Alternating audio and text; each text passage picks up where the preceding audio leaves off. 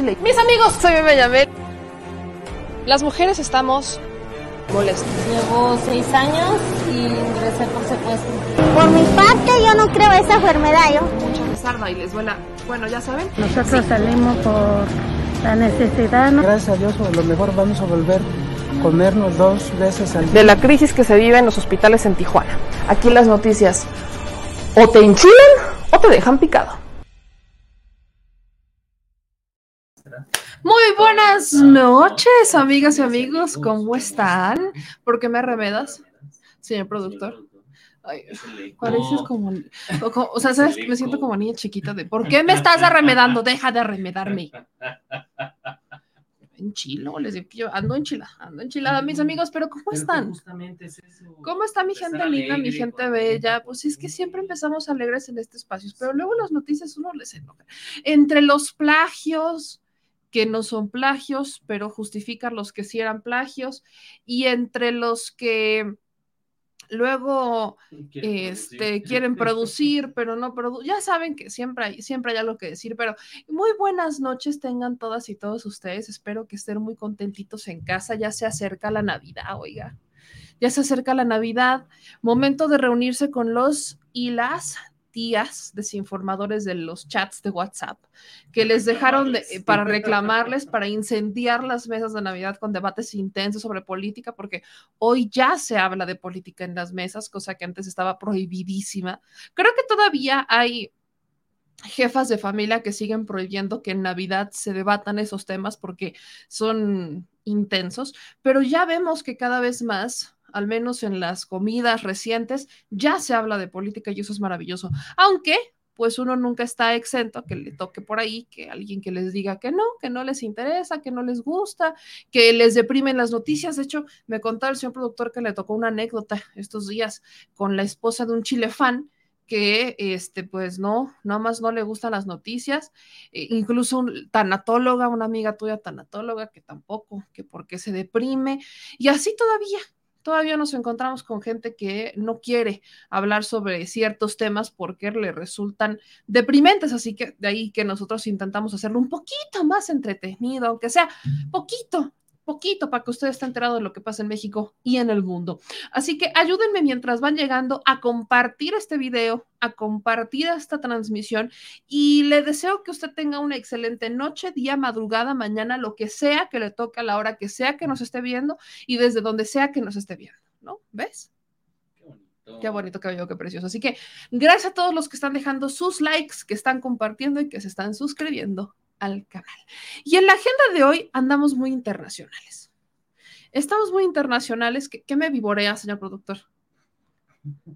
O sea, enróscate, bien, enróscate aquí. Enróscate. No, no, no, no, no, no, no, no, es que el señor productor anda de un víbora. Enróscate. Ándale, Laura Zapata. Enróscate aquí. Híjole, si ustedes lo vieran. ¿Ves por qué luego te caes de la silla? No, no, preguntes. Ya, ya, ya le puse el tornillo. No, ¿ya ves por qué luego te caes de la silla? Gilberto Lozano sabe lo que es eso. Uh. Caerse de la silla. No, no sé, ¿eh? No sé, nada más te aviso. Con todo y virgen. Te aviso. No tienes a la Virgen atrás, pero haz de cuenta que es mandato. No sé, ¿eh? porque Guadalupe Reyes, piénsalo. Pero, este aquí, Laurito Zapato que se enroscó en mi brazo para vivorear no sé qué. Este sí, sí queremos empezar porque andamos con temas muy internacionales. Y uno de los temas más internacionales que a mí personalmente me, gusta mucho tocar, que fuimos a la mañanera hace un par de meses a, preguntar al presidente si estaría dispuesto a derogar fue justamente el que hoy se tocó en la conferencia de prensa mañanera, que es el famoso artículo 33. Un artículo que si usted no lo conoce y no es familiar, le doy quizás un, punto importante. Se lo han querido aplicar a Abraham Mendieta.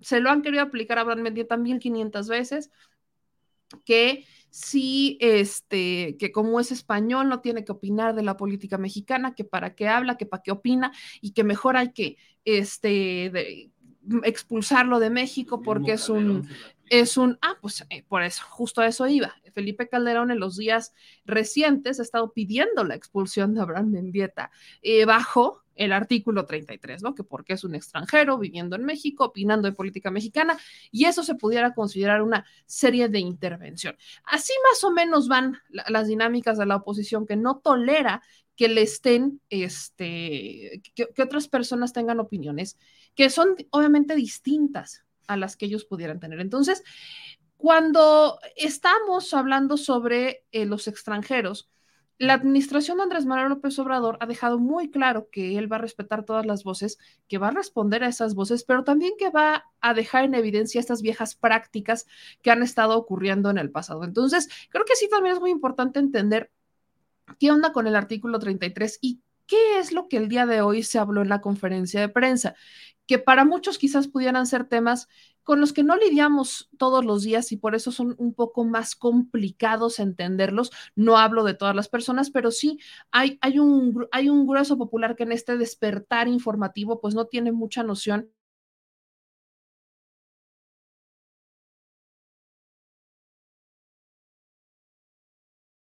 a ir temas internacionales, le agradezco infinitamente a mi querida Leti Calderón Chelius, que siempre está dispuesta a platicar con nosotros. Así que, pues mi maestra Leti, ¿cómo estás? Buenas noches. Oye, la Miss Leti, ¿no? Casi, casi ahora. Sí, a ver, Miss Leti, ayúdeme porque tengo una duda.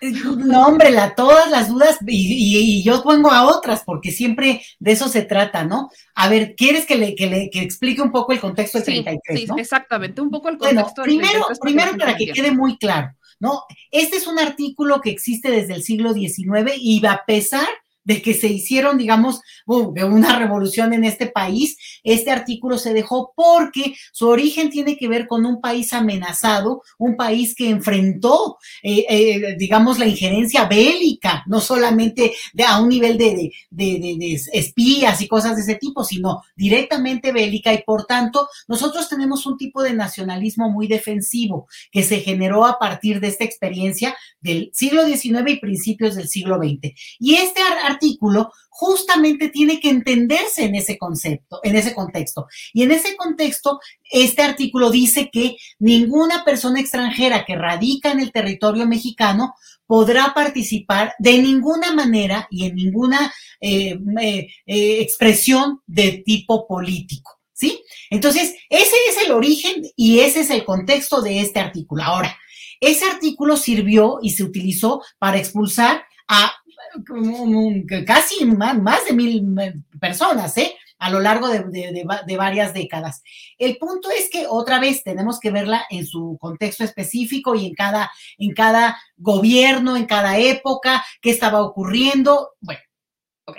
Este artículo ha sufrido un cambio que es importante y es que se supone que para que los extranjeros, o sea, que este hecho de que los extranjeros no pueden participar en política y Insisto, no crean que es en política partidista, sino en cualquier tipo de expresión política. Y por tanto, el presidente tenía la atribución de poder expulsar de manera expedita a cualquier extranjero que considerara que por participar en política resultaba peligroso, pernicioso o lo que se pudiera considerar. En el 2011 hubo un cambio que dice que este artículo sigue siendo una atribución del presidente, pero el extranjero extranjera que entrara en esta categoría eh, eh, puede pedir una audiencia. Puede pedir una audiencia y por tanto en su momento pues tener un tipo de filtro que eventualmente no lo lleve a la expulsión. Bueno, todo eso es pura teoría porque la realidad es que este es un artículo que no tiene un reglamento. Entonces, lo que ha ocurrido es que es un documento, es un artículo discrecional que se usa de contentillo, que no es cierto que solo sea una atribución del presidente, porque cualquier autoridad migratoria, por ejemplo, amenaza con este artículo y muchas veces expulsiones que aunque no sean por el artículo 33, pero entran en esta categoría de que siempre pudo haber dicho algo o pudo estar justificada por este asunto. No, tal vez no legalmente, pero sí en términos de la narrativa. Entonces, aunque este artículo hoy no tiene dientes porque no tiene reglamento y está este otro asunto que he explicado, que es el derecho de audiencia, la realidad, y eso es lo peligroso de este artículo, no es que prohíba una cuestión que es básica en términos de derechos humanos y es el derecho a la expresión, a la participación, a la manifestación, a la organización de tipo político. Eso es un derecho humano y por tanto en México se viola ese derecho humano de las personas extranjeras que residen entre nosotros. Esa es una. Pero la siguiente es que al final de cuentas no tiene que ver solo, hoy lo, en la mañanera lo decía el secretario de Gobernación, eh, que con algunos casos que son casos que han ocurrido y que serían los emblemáticos para mostrar este artículo, sino que al final es un, un manto de, de, de, de, la, de nuestro ADN, de nuestra forma de entender el mundo, en la cual de manera muy fácil se recurre en este país a descalificar a alguien, a un extranjero, a partir de aplíquenle el 33. Entonces, el problema con este artículo, yo me salgo de la lógica eh, burocrática o de la cosa meramente legal para decirles que es un asunto también de cultura y también de, de cuestión social, porque encubre un tipo de xenofobia que está legalmente avalada, legalmente cubierta. Ese es el peligro de este artículo. Por tanto, el hecho de que por primera vez en nuestra historia el presidente en funciones hable del artículo, primero hable públicamente, pero hable en contra del artículo, diciendo que él no lo va a usar, él no lo va a aplicar nunca, aunque les digo, aunque lo aplicara, habría un filtro que es la, el derecho de audiencia, pero bueno, él nos da su palabra, que él no lo va a utilizar, yo confío en eso, pero, y, quién sabe quién, y el que siga o la que siga, podría utilizarlo, o el que siga en 5, en 20, sí, o sea, este es el punto, pero la otra cosa es que mantiene esta situación de asimetría y de un discurso barato y facilón para descalificar los dichos de cualquiera. Y ojo, ¿eh? yo aquí no defiendo a uno u otro. Aquí ha habido eh, extranjeros toda la vida y sobre todo los últimos años que han hecho y participado en política. ¿Por qué entonces, si se supone que se aplicara el, o sea, el artículo, pues no podrían hacerlo? Y si lo hacen, pues porque al final de cuentas es discrecional y porque la seguridad personal, de conocimiento, de manejo que puede tener una persona, pues le permite jugar con este, este tipo de, de reglamentación y entonces, si no sirve, porque pues no sirve porque afortunadamente no se aplica en todos los casos que sabemos muy bien que las personas se expresan como deben de tener el derecho, insisto.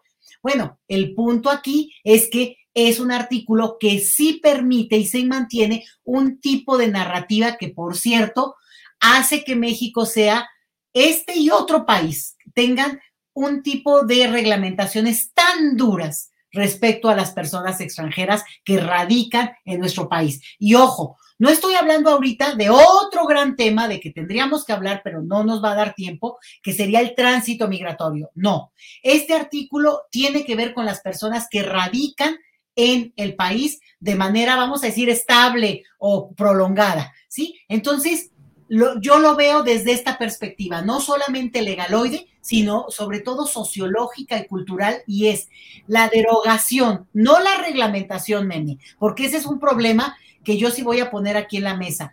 Lleva a que, pues ya tú lo sabes, la autoridad puede hacer una reglamentación, pero siempre hay, además de fugas, utilización que tergiversa y además de todo, mantiene esta restricción que es contraria a los derechos humanos.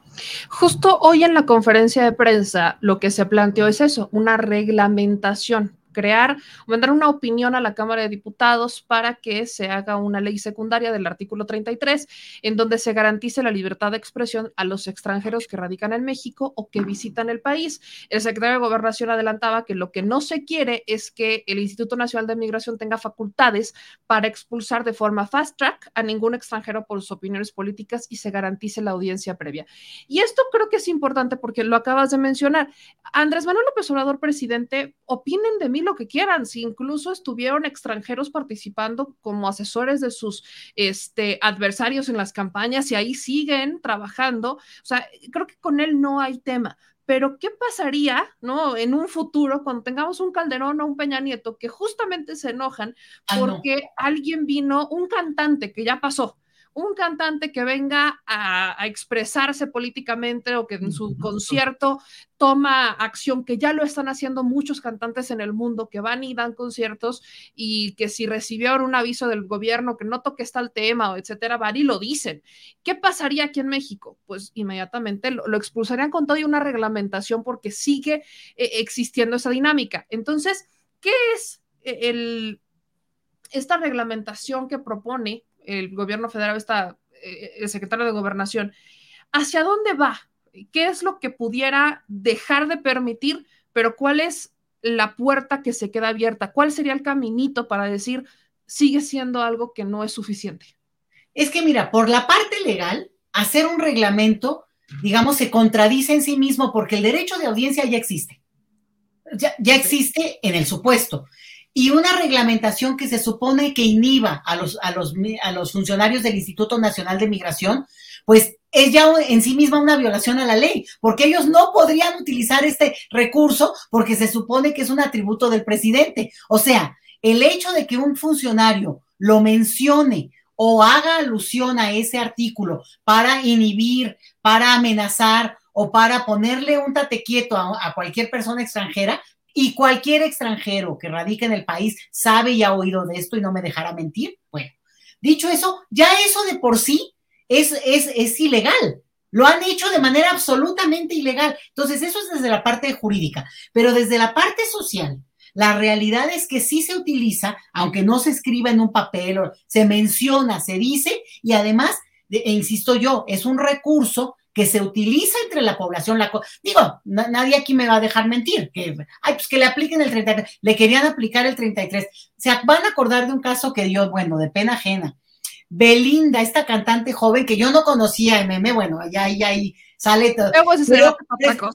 sí, bueno, por eso, ¿no? Pero resulta que ella apoyó al presidente, al hoy presidente López Obrador. Bueno, el PRI puso una demanda legal para que le aplicaran el 33, porque ella nació en España. ¡Oh, sorpresa! Llegó a los tres meses a este país y pues no se ha naturalizado o no se había naturalizado. Entonces, este es, es justo. A ver, a ver, una joven cantante, eh, un partido político dedica su tiempo, su energía, porque le es incómoda, pues porque atraía a chavos, ¿no? A jóvenes, me imagino, ¿no? O sea, ¿Me te das cuenta el nivel tan barato para lo que se utiliza un tema como este? Entonces, dicho esto, es, tiene como muchas facetas. Por eso la idea de reglamentarlo es, es preservarlo, pero además mantenerlo lo que ha sido un, eh, un recurso ilegal que si pretende inhibir su uso de parte de la autoridad migratoria, pues mejor que lo deroguen. Mejor realmente al derogarlo, no hay forma de que pueda permitirse esta utilización. Y quiero aclarar algo. Esto no quiere decir que se dé posibilidad ni, ni, ni, ni permiso para que alguien lleve a cabo acciones violentas, contrarias a la ley, o que tergiverse, digamos, un Estado de Derecho, porque más allá, si es nacional o, extranjero, ¿eh? O sea, eso ya tiene sus propios recursos jurídicos y eso no es que está permitido. En un país como México no está permitido el terrorismo. Entonces, la propia autoridad tiene los recursos para ir contra eso, más allá de la nacionalidad local o extranjera de quienes radican en el país, ¿sí?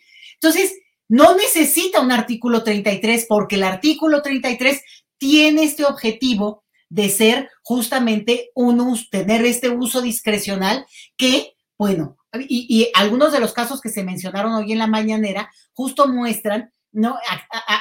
en algunos casos activismo extremo. No, bueno, este, anarquistas, terroristas. Y ya eso también manda un mensaje que no es apropiado, porque desafortunadamente este artículo 33 se utiliza o se, o se menciona a propósito de lo que sea y más allá de la ideología de el, X extranjero, ¿no? Puede ser una persona que, bueno, de repente te es molesta. Les voy a contar un caso, se van a ver si quién se van a acordar, meme. Hace, yo creo que unos dos años hubo una chica argentina, eh, eh, bailarina que vive, vivía en la colonia Condesa y que ah, molestó y, y habló horrible, le habló horrible a otra persona mexicana y la trató, bueno, del asco, bueno, no la bajó de lo más bajo que se pueda mencionar en términos de racismo y fue muy, muy cruel y muy, muy injusta en términos de su actitud. Eh, lo, último que fue es, ser cortés y menos decente. Bueno, la grabaron, a ver si te, te, acuerdas ahorita, y bueno, obviamente se hizo viral y todo el mundo, no, malvada, ¿cómo te atreves aquí que vives en México? Pero entonces, eso que es deplorable, que es realmente, pues, insostenible, no debe ser, bueno, ¿cuál fue el recurso? Aplíquenle el 33.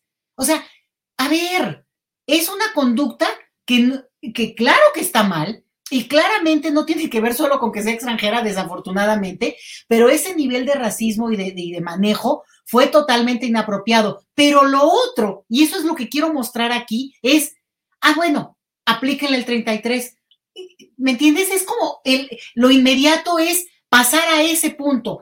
Ella se fue del país, seguramente sintió que no podía, no iba, no iba a estar ya a gusto, digo, lo cual me parece también un extremo, e incluso la autoridad migratoria mexicana se atrevió a emitir un, un comunicado en el cual decían que iban a revisar su situación en México. O sea, de inmediato se pasa al otro extremo que es eh, eh, no, puede vivir aquí, ¿no? A ver, es un punto en el cual eh, se usa la ley migratoria, y mira que nos hemos quejado de Donald Trump y nos quejamos de Estados Unidos de un montón de veces, pero como un recurso para descalificar y eventualmente deportar a personas, por lo menos en el discurso. Y eso es a lo que yo quiero hacer alusión, que no, no se trata de que no critiquemos estas conductas, pero el recurso al que hacemos uso los mexicanos de una manera tan automática es porque al final de cuentas está en la ley. Al final de cuentas se mantiene un estado de cosas que legaliza,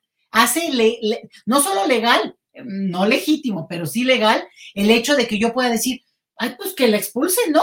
O sea, es como una cosa que es el extremo. Obviamente, los casos que se mencionaron hoy en la mañanera de parte del secretario de Gobernación algunos no son, no tienen que ver con el artículo 33 y son expulsiones del país, pero lo interesante es que en el fondo, y, por eso hago alusión a la cosa más cultural, más social, en el fondo está esa idea de que cualquiera puede ser expulsado de este país, pues porque emitió opinión política o se organizó o al final de cuentas, pues digamos, tiene un tipo de activismo que este país no puede, esa persona no puede opinar, no puede inmiscuirse. Ah, caray, pero entonces, otros, nosotros sí podemos inmiscuirnos y participar en otras partes. Pues claro que sí, porque se los aviso desde ahorita.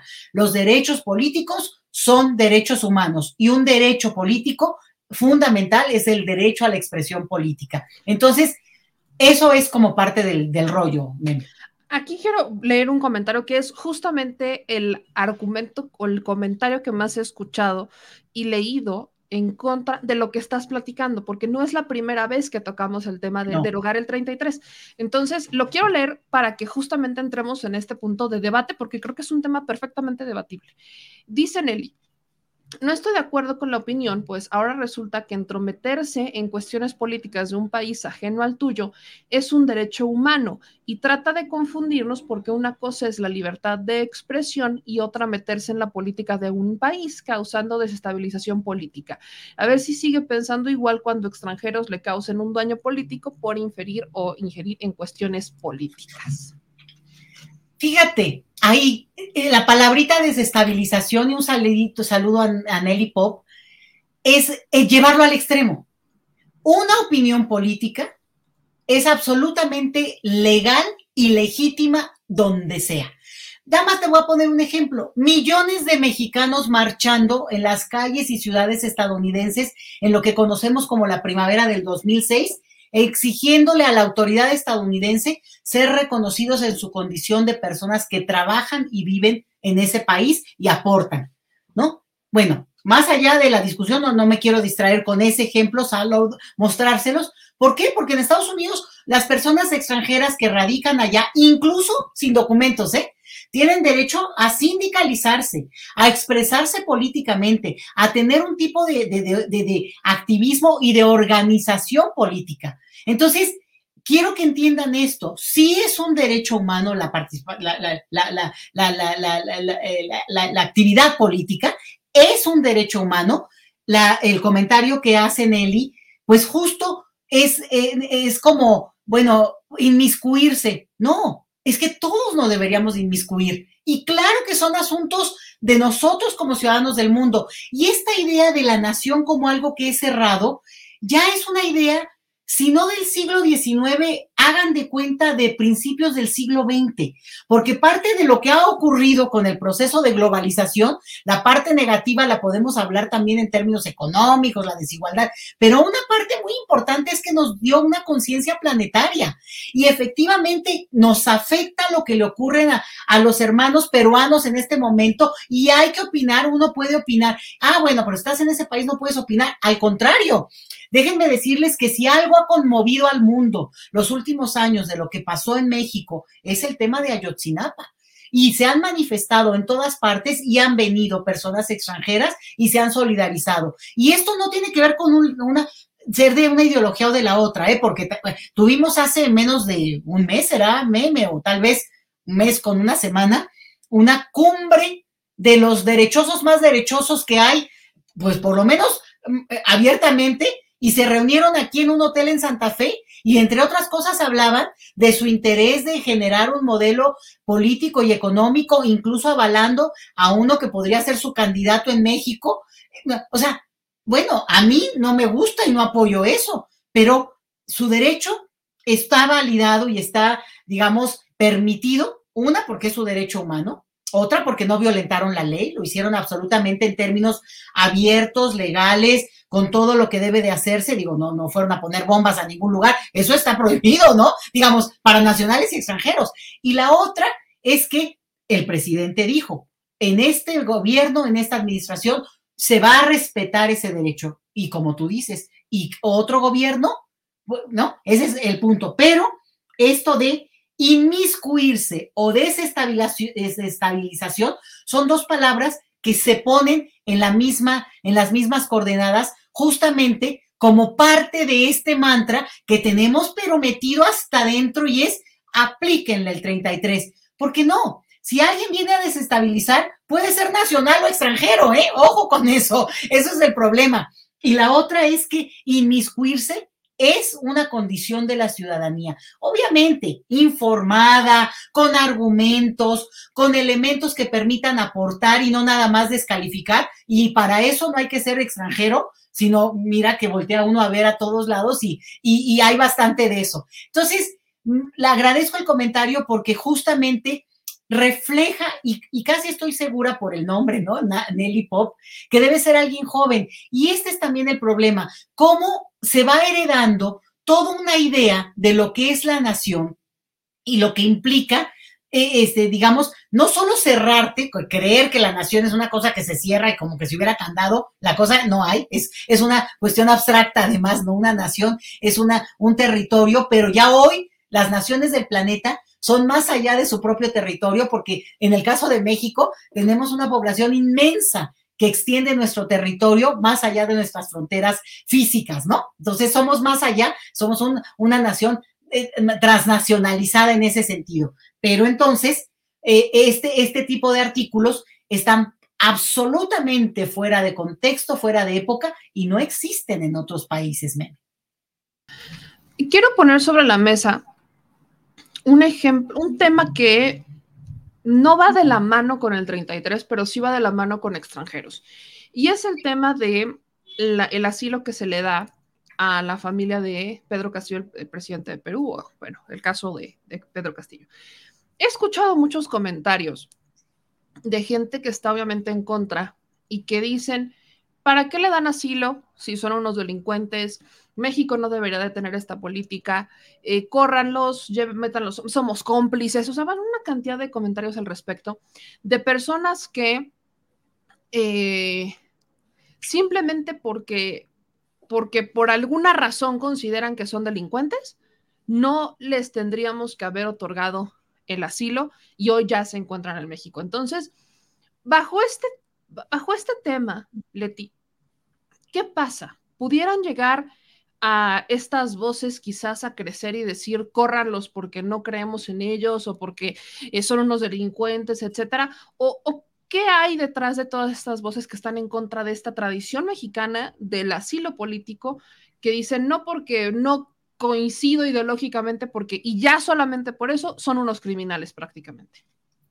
Mira, el asilo no es una tradición en México, es una obligación legal. Y México no es el único país que, y, está lejos de serlo, que otorga asilo a, personas que lo solicitan. En este caso, obviamente, se trata de una situación emblemática porque es la familia de un, de un personaje que hoy por hoy está fuertemente cuestionado y detenido y en una situación muy delicada en el país en el que su vida evidentemente corre peligro y también la de su familia. Entonces, la posibilidad de recibir asilo tendría que estar dada por todos los países del planeta. Pero claro, México sale y, ofrece y, tiene que ver con el gobierno en turno, por supuesto que sí, pero México lo ha hecho en otros gobiernos, incluso con gobiernos de derecha. Entonces, esto es una cuestión que eh, no solamente eh, obliga al país, porque déjenme decirles que México es el gobierno mexicano, no, no, no este, sino por lo menos los últimos 50 años, es un gobierno de firma fácil tenemos y hemos firmado prácticamente todos los convenios internacionales que nos obligan. No es de contentito. México está obligado a recibir, por ejemplo, a la población extranjera, a ofrecerles refugio, a, dar asilo político, como en este caso, que no es lo mismo, ¿eh? y que tiene que ver con condiciones propiamente de situaciones complejas que se están viviendo en el momento. Entonces, eh, eh, más allá de, la retórica que nosotros nos hemos construido, que a mí me encanta, por cierto, ¿no? Pero no, bueno, que un país que honra su pasado y que recibe a las personas y pues a mí siempre me ha gustado esa narrativa, se me hace muy bonita en términos de que nos da mucha fortaleza como nación, pero la realidad es que es algo que ocurre en todos los países, que es una obligación legal a la que el Estado mexicano se tiene que ceñir y por tanto, al final de cuentas, pues hay una, una cuestión donde el país simplemente está cumpliendo con lo que está obligado a hacer y, y, por tanto también tiene la posibilidad de exigirlo hacia otros, hacia otras partes. Entonces, eh, sí también diría eso, ¿no? Que el, quienes hoy critican que se le dé asilo a una persona u otra, pues desconocen que hoy hay más de 100 mil personas que están, que son solicitantes de refugio en nuestro país que México tiene, como tú decías, una larga lista de personalidades y siempre destacamos en algunos casos los nombres más famosos, ¿no? Y que han marcado además un antes y un después en nuestra historia.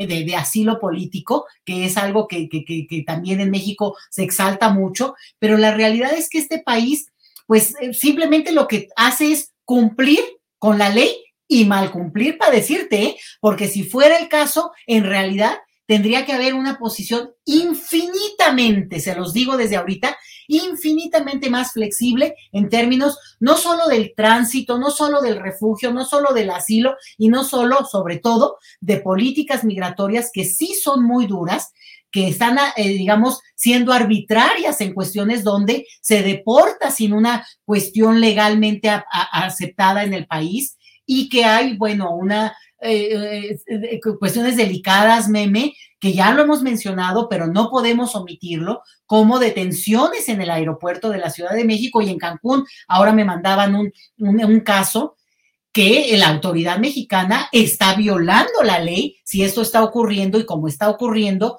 que hay, hay, hay constancia de esto. yo tuve un, un, caso que acompañé mucho cuando fue el, el Congreso de Claxo, que es la, un congreso de académicos y que detuvieron a muchos colegas que venían de, de Sudamérica, eh, eh, también de Centroamérica, por, pues sí, justamente por sospechosos de no sabemos de qué, porque al final de cuentas algunos fueron deportados y otros casos sí prosperó su entrada al país, pero en esta discrecionalidad que tampoco podemos dejar de mencionar porque la política migratoria mexicana pues tiene claroscuros muy, muy, muy importantes de mencionar, ¿Bajo qué supuestos pudiera eh, retirarse el asilo, en este caso, por ejemplo, a la familia de Pedro Castillo? ¿Qué es lo que tendría que pasar o es una decisión que toma el gobierno mexicano en este caso?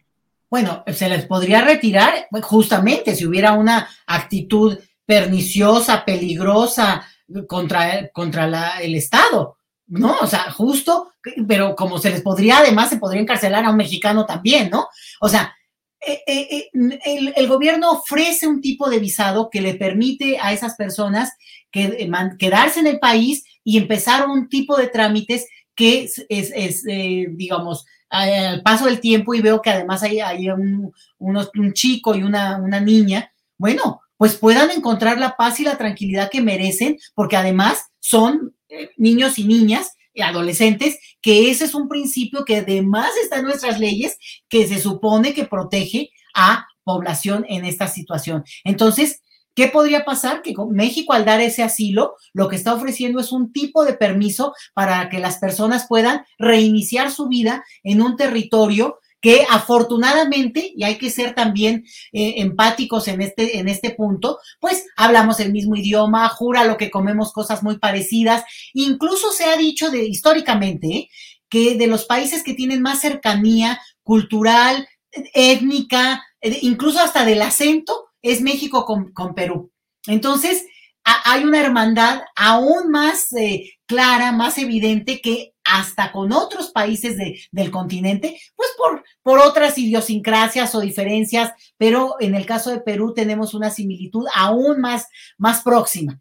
Eh, entonces el gobierno mexicano ofrece esta visa, el trámite tiene que ser realizado, lo refrendará la, la familia con los trámites que son horrorosos de ir realizando y que en un momento dado permitirá, por ejemplo, que los chicos ingresen a la educación en el grado que corresponde, eh, ¿no? Que la, la, señora seguramente, en tanto se resuelve la situación de, de, su esposo, pues pueda empezar a ver que cuál va a ser la situación en la cual va a echar a andar su propia vida. Ojo con esto, Pedro Castillo, en el momento que se resuelva la situación en su país y evidentemente con toda la circunstancia que yo ahorita no me meto en el, en, el caso de Perú, que yo no soy experta en eso, meme, pero sí en este punto en el cual la convocatoria no es tanto a pongan a Pedro Castillo de nuevo, no, convoquen elecciones y por tanto esto, eh, eh, digamos, no es que se está defendiendo el hecho mismo de que ese sea o no el presidente o que sí como cometió un acto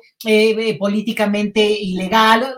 No, el punto aquí es, dada la circunstancia, que se convoque lo más pronto posible en ese país a elecciones y en ese caso, bueno, que la autoridad peruana, de acuerdo a sus propias leyes, dictará lo que corresponde al, al, al, al, hoy depuesto presidente Pedro Castillo, pero en un momento dado podría ser una decisión del mismo gobierno peruano aceptar que eh, eh, recibiera el asilo político en un país como México y México honraría su palabra. Ahora, mezclando los dos temas que estamos tocando, hay algo de lo que se ha acusado al presidente López Obrador relacionado con Perú, y es que el, bueno, el gobierno de Perú, el actual, el que quita a Pedro Castillo, dice que el presidente Andrés Manuel López Obrador, eh, pues ha tenido una cierta injerencia en la política peruana, con los comentarios que hacen las conferencias de prensa. Y no es la primera vez que vemos que alguien menciona algo así, que primero que si el presidente estaba teniendo algún tipo de injerencia en Estados Unidos con sus comentarios y que electoralmente y que luego aquí en... o sea, y es un tema constante de que los comentarios que hace el presidente Andrés Manuel López Obrador en la mañanera ya los toman como una injerencia en política de otros países. Eso, ¿cómo lo ves? Porque yo estoy viendo que incluso hubo un político, eh, ¿cómo se llama? Bob Menéndez. Eh, Bob Menéndez. Que estaba pidiéndole al presidente Joe Biden, o en este caso Anthony Blinken, que realizaran ciertos comentarios o como que le pusieran un estate quieto al presidente Andrés Manuel López Obrador con relación a la reforma electoral. Entonces veo que cuando se trata de lo que viene de otros países hacia México, pues no pasa nada y está bien visto. Pero cuando se trata de un comentario que hace el presidente de México relacionado con alguna situación en otros países, entonces es una tragedia y casi, casi le quieren aplicar el 33 si eso fuera posible, si es que existiera en los otros países. Entonces, ¿qué onda con esta situación que yo sí lo veo como bastante hipocritón de decir, ah, sí, él no puede decir nada porque no, no se le ocurra, pero yo le voy a pedir a mi presidente, yo lo voy a hacer desde acá para que eh, México cambien las cosas? Pues mira, la verdad, meme es parte de la política del momento histórico que estamos viviendo. el tono de hipocresía con la que se han manejado siempre la, la, parte de lo político formal y siempre hablan así, ya un rollote, ¿no? Y de repente tenemos un presidente, pues que habla diferente, que dice lo que piensa y su pecho no es bodega y te la suelta como va, ¿no?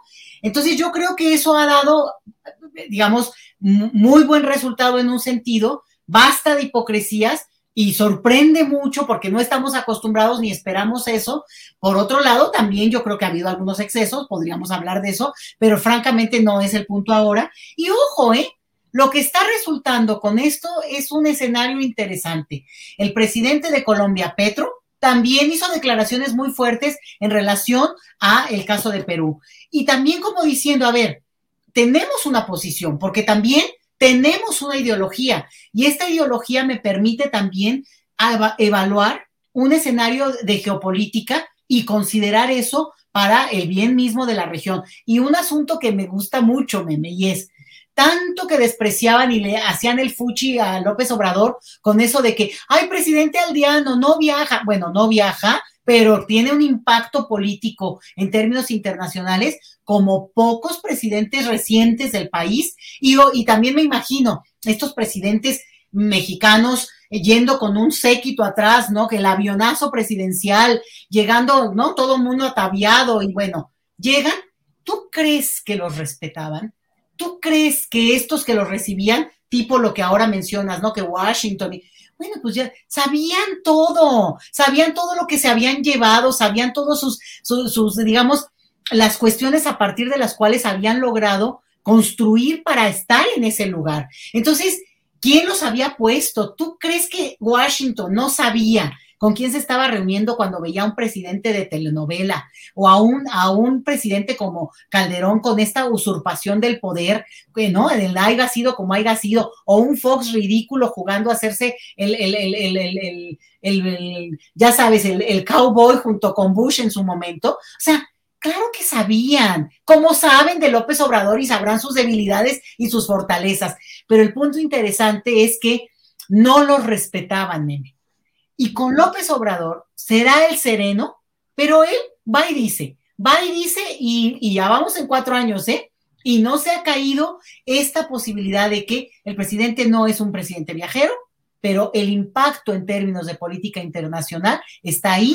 El caso de Bolivia en su momento fue impresionante, leyendo la crónica que hay en uno de los libros de López Obrador, es de verdad de, de, de, de, espías, ¿no? De, estas, como película de, de nervios, porque es que el avión que le está pasando, el presidente mismo relataba un poco, pero está muy padre relatado en su libro. Bueno, muy padre en el sentido de que pues, parece que es de aventuras, ¿no? Casi, casi eh, de película de Hollywood. Y la otra es que al final de cuentas, pues obvio, aquí ya se ha abierto el panorama. El presidente de México, no de ahorita, pero bueno, ha participado, ha tenido una, un toque de, de, de, digamos, de opinión, no se queda callado, pero tampoco de los de Estados Unidos, ¿eh? A Ted Cruz y, le, dijo y al, al, pequeño Marco, como le decía Donald Trump a, a este otro eh, senador en Estados Unidos, dijo lo que pensaba de ellos, porque ellos a su vez, siendo, digamos, siendo de un cargo menor, ¿Cómo se, no un senadorete se atreven a hablar de un presidente en funciones? Pero bueno, y López Obrador dijo lo que pensaba eh, de, de, de, estos personajes, como tú lo dices. Ahora, ¿qué hace la oposición? Pues va a acusarlo a la OEA, va a acusarlo con el rey, como diría alguna una política, ¿no? Discúlpenos, majestad. Bueno, su majestad será, pero la otra parte. Está muy interesante, meme, porque hoy por hoy eso de lo nacional y lo internacional, pues sé que se difumina de una manera tan evidente como que tres expresidentes de este país están en, en España. Qué raro que no estén en Estados Unidos, eso sí es muy extraño. Lo dejo ahí. Pero si hay algo que se ha internacionalizado, es lo internacionalmente. Y me, quiero regresar meramente al artículo 33, porque ahorita vi un comentario y justo no lo toqué. ¿Qué pasa con estos casos, por ejemplo, del Vox, de los intentos de, hacer un partido Vox mexicano y de aquellos, eh, decía Martí Batres que justo a raíz de la llegada del Vox se empezaron a ver más personas eh, o más gente empezó a manifestar que tiene una tendencia neonazi, estos conciertos y demás, que empezaron a preocupar a muchas personas. ¿Qué pasa con eso en particular, ¿no? Cuando hablamos de un Vox mexicano, ¿qué pasa? Digo, yo lo pudiera entender desde la perspectiva de, pues, si hay gente que se siente identificado con eso, pues que los representen, pero de ahí en fuera somos nosotros los mexicanos con el voto quienes tomamos la decisión de que se queden o se vayan. Pero sí hay muchas personas que dicen es que esta injerencia, porque es un partido en España que viene aquí en México y que quiere poner aquí como su base también, pues ya lo toman como una injerencia y lo toman como un peligro. Entonces, ¿qué pasa con eso bajo el artículo 33? Mira, es, eh, los tiempos que estamos viviendo, lo que están haciendo es que están, como también diría el presidente, bueno, fuera máscaras, ¿no? Porque con Donald Trump, por ejemplo, en Estados Unidos, lo que ocurrió fue no que no hubiera esa gente derechosa o, francamente fascista, ¿no? Lo que él hizo es legitimar el dar, opinar, expresar o decir lo que realmente pensaban. Y de alguna manera eso es lo que estamos diciendo ahora de México. El hecho de que ah, con ese partido eh, de, derecha, eh, de extrema derecha en España, de repente algunos mexicanos, ah, digo, y algunos te diría yo hasta nombres muy concretos de, del PAN, que lo que dejaron claro es que están incómodos incluso en el PAN. ¿no? Esta chica América, no sé qué, que se llama una diputada, bueno, está incómoda en el PAN. Incluso consideran que el PAN es pues de, cobardes y un, un, pardidete así como pues, que no merece ni la pena, ¿no? Que, entonces, bueno, lo que también hace es que pone en evidencia las perspectivas políticas de los sujetos y eso, bueno, pues sí da miedo, meme, sí preocupa porque lo que estamos viendo es que la gente ya muestra realmente lo que, lo que piensa. La parte positiva es que también nos obliga a decantarnos y abrir, a hablar abiertamente de lo que pensamos de la vida, del modelo económico, del modelo social, de como yo ahora que defiendo abiertamente el hecho de que hay que derogar el 33, nada de reglamentarlo, porque eso es preservar la xenofobia legalmente aprobada, avalada que ha vivido este país. Entonces, nos obliga, nos pone en un punto en el cual tenemos que tomar posición y yo creo que da miedo, porque entonces de repente uno nos descubre que esos que se decían, pues no sé, ¿no? Conservadores, gente con ciertos principios y siempre valores que tal vez uno no comparte en esa esencia, pero pues eran gente, ¿no? Y resulta que no, tienen pensamiento fascista y el fascismo supone eliminar al contrario, ¿no? Que, ¿no? que no está en tu lógica de pensamiento. Entonces, eh, es muy duro. Yo sí creo que es difícil. Esto no aplica en términos del artículo 33, porque mira, te la voy a poner de esta manera, dado que el público que te sigue, sobre todo jóvenes, es como si por darles condones a los jóvenes, por eso van a, tener más parejas. Pues no, es simplemente que porque esté ahí el recurso de la, del discurso de la derecha,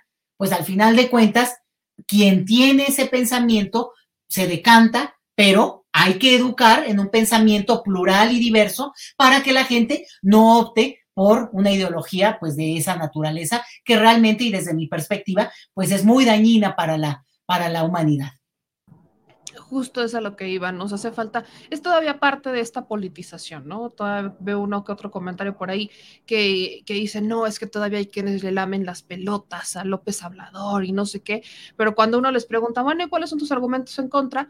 Eh, pues lo dice la prensa, ¿qué prensa?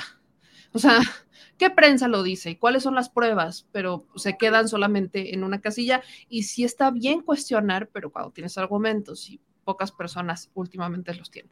Y ya que te tengo por acá, mi querida Leti, quiero aprovechar para preguntarte de un tema que también tiene mucho que ver con eh, migración, básicamente en Estados Unidos, y el famoso título 42. O sea, ya eh, el gobierno de Biden este, bueno, más bien suspenden temporalmente el artículo 42, pero luego llega la Corte Suprema y dice, ¿qué, qué, qué, qué?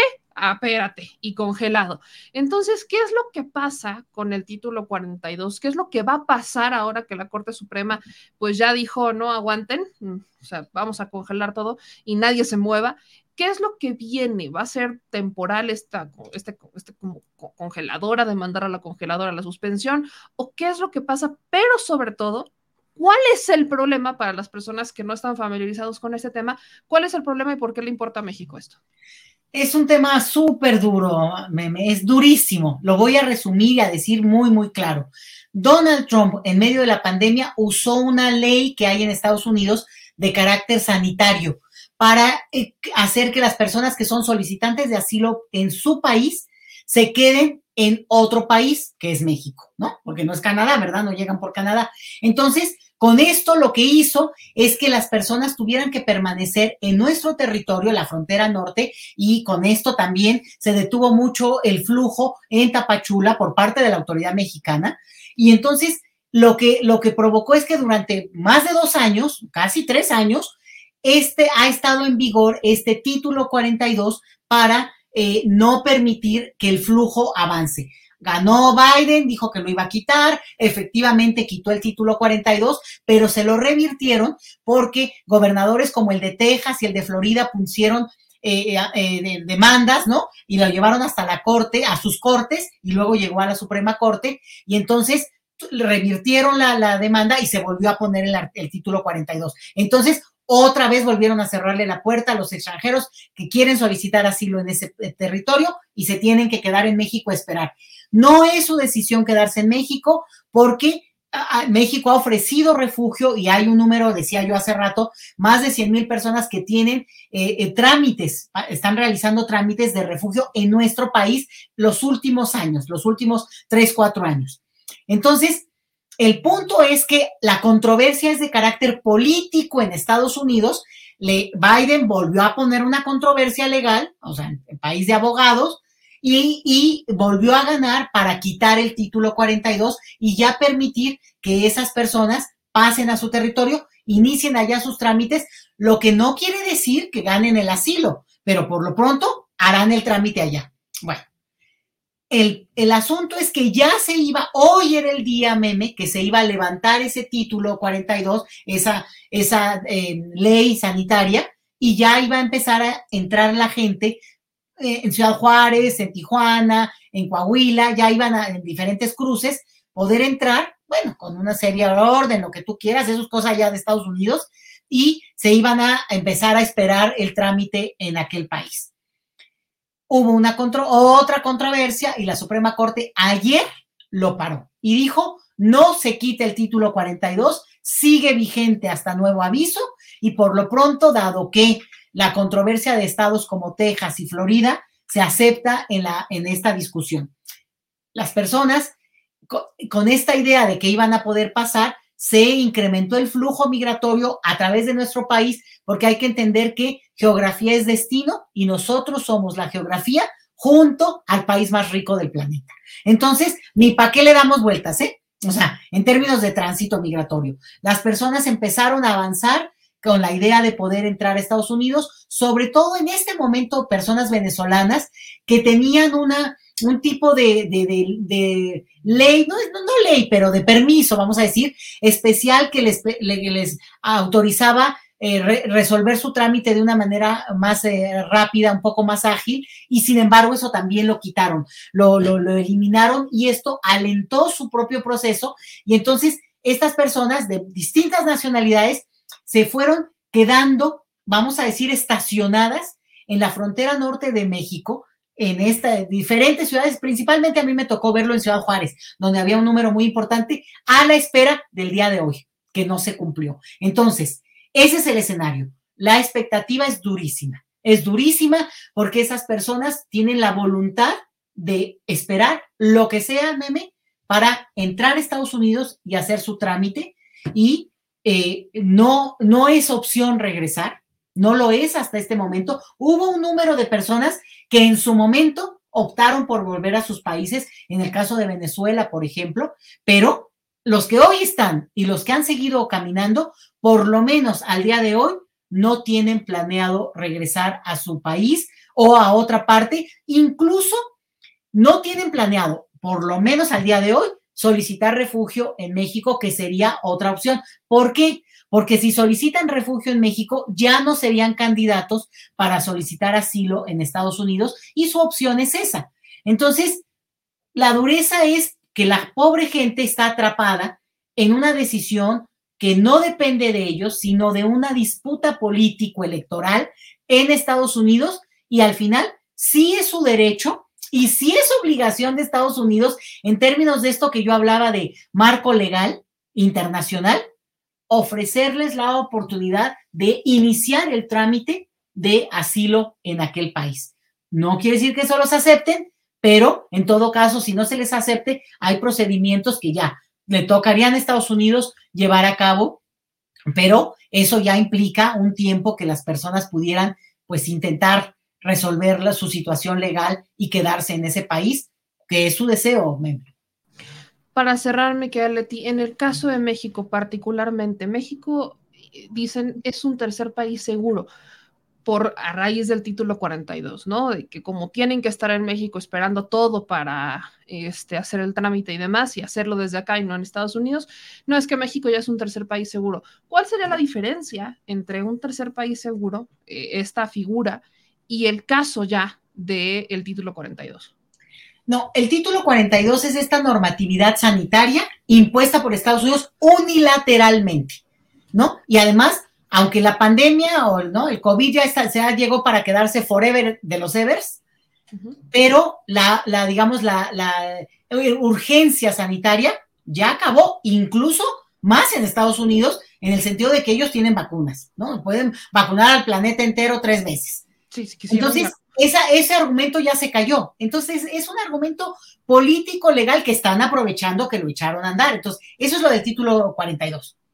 Lo de tercer país seguro es otro tipo de esquema en el cual los países, hay países que aceptan ser el, país que no es el de origen, no es el país de destino, sino es un tercer país que a veces no es ni está, no está ni en la geografía inmediata, como es el caso de México, y que aceptan recibir a las personas a cambio de dinero, como por ejemplo ocurre en Turquía. Turquía aceptó con Unión Europea recibir a extranjeros y es un, país, un tercer país seguro al que entonces envían o llevan la gente ahí y Turquía, eh, digamos, tiene que desarrollar eh, programas, mecanismos, infraestructura para integrar a esas personas de manera eh, permanente. Y, eso, ese es el país tercer seguro. México nunca aceptó, hasta hoy no ha aceptado esa categoría, por una razón, porque algunos dicen, no, pero de facto lo saben, sí, sí, sí, pero de facto no es lo mismo que de ley, ¿no? O sea, sí, México tiene esa condición de alguna manera, porque aquí está quedándose muchas personas que, insisto, buscaban en, en, como meta llegar a Estados Unidos, pero la realidad ha sido tan dura y tan cruel que en algún momento piensan, bueno, pues podemos resolver y, la gente quiere estar tranquila, quiere echar a andar la vida y volver a empezar y, digo ya, ¿no? Lo que cualquier ser humano quiere.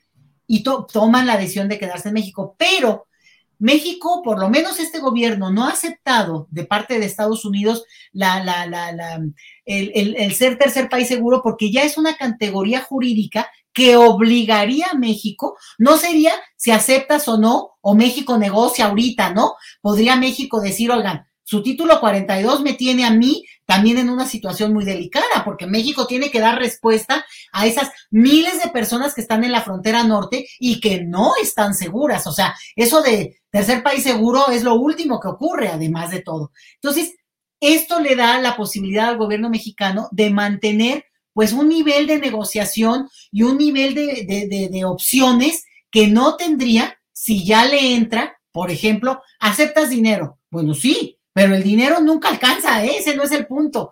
Y al final, insisto, sería una obligación ya de carácter legal a la que México no podría darle la vuelta. Yo creo que es correcto que México no haya aceptado esa figura jurídicamente. Pues Miquel Leti, por supuesto que es una situación complicada. Yo te agradezco mucho que siempre tengas esta paciencia para explicárnoslo de la mejor manera y que se desaten los debates, que eso es también lo importante, que cada vez más personas se politicen y tengan distintas opiniones para generarse un criterio propio. Mi querida Leti, ¿en dónde te pueden seguir? ¿En dónde pueden leerte? ¿En dónde te encuentran? Mira, arroba Leti Chelius, pero bueno, ahí en calidad de, de ciudadana opino, ¿no? A veces estoy más echando relajo. Pero yo soy profesora investigadora en el Instituto Mora y bueno, produzco eh, eh, documentos, información, investigaciones que aportan. Yo aquí lo digo, lo que estoy diciendo, pues trato, espero, tratar de explicarlo pues así como, como me lo imagino yo que queda más claro. A veces a lo mejor uno tiene conocimiento de temas y, y omite elementos que tendrían que decirse, pero bueno, ahí me disculpo, pero la intención también es invitarlos a leerme, pues si me googlean van a encontrar materiales, subo a veces en el Twitter algunas de mis cuestiones de autoría, pues para contribuir al debate y sobre todo porque lo que tú dices, Meme, no es lo mismo opinar teniendo más elementos, más allá de que uno esté de acuerdo o no, ¿eh? Pero que sí te permiten, por ejemplo, esto del artículo 33 que yo expuse, entender que es algo que viene de lejos, y quedarnos en una lectura meramente legal de lo, no, que si el, eh, este, que si el reglamento, no, no, que también tiene una implicación sociocultural que para mí es incluso más importante. Y derogar el 33 meme implicaría un cambio de chip, de ADN, de, de, la cultura mexicana que ni, ni idea tienen. Así que los invito a leerme Voy a subir cositas ahora en, vía el Twitter y que pues me sigan en, en Twitter porque me imagino que son gente joven y me encantará tener una capacidad de interlocución con gente pues interesada también tu programa, debe ser gente divina, no, ni lo dudo. Pues Miquel, te agradezco muchísimo y estamos próximamente platicando. Te mando un gran abrazo y felices fiestas por si no hablamos de antes.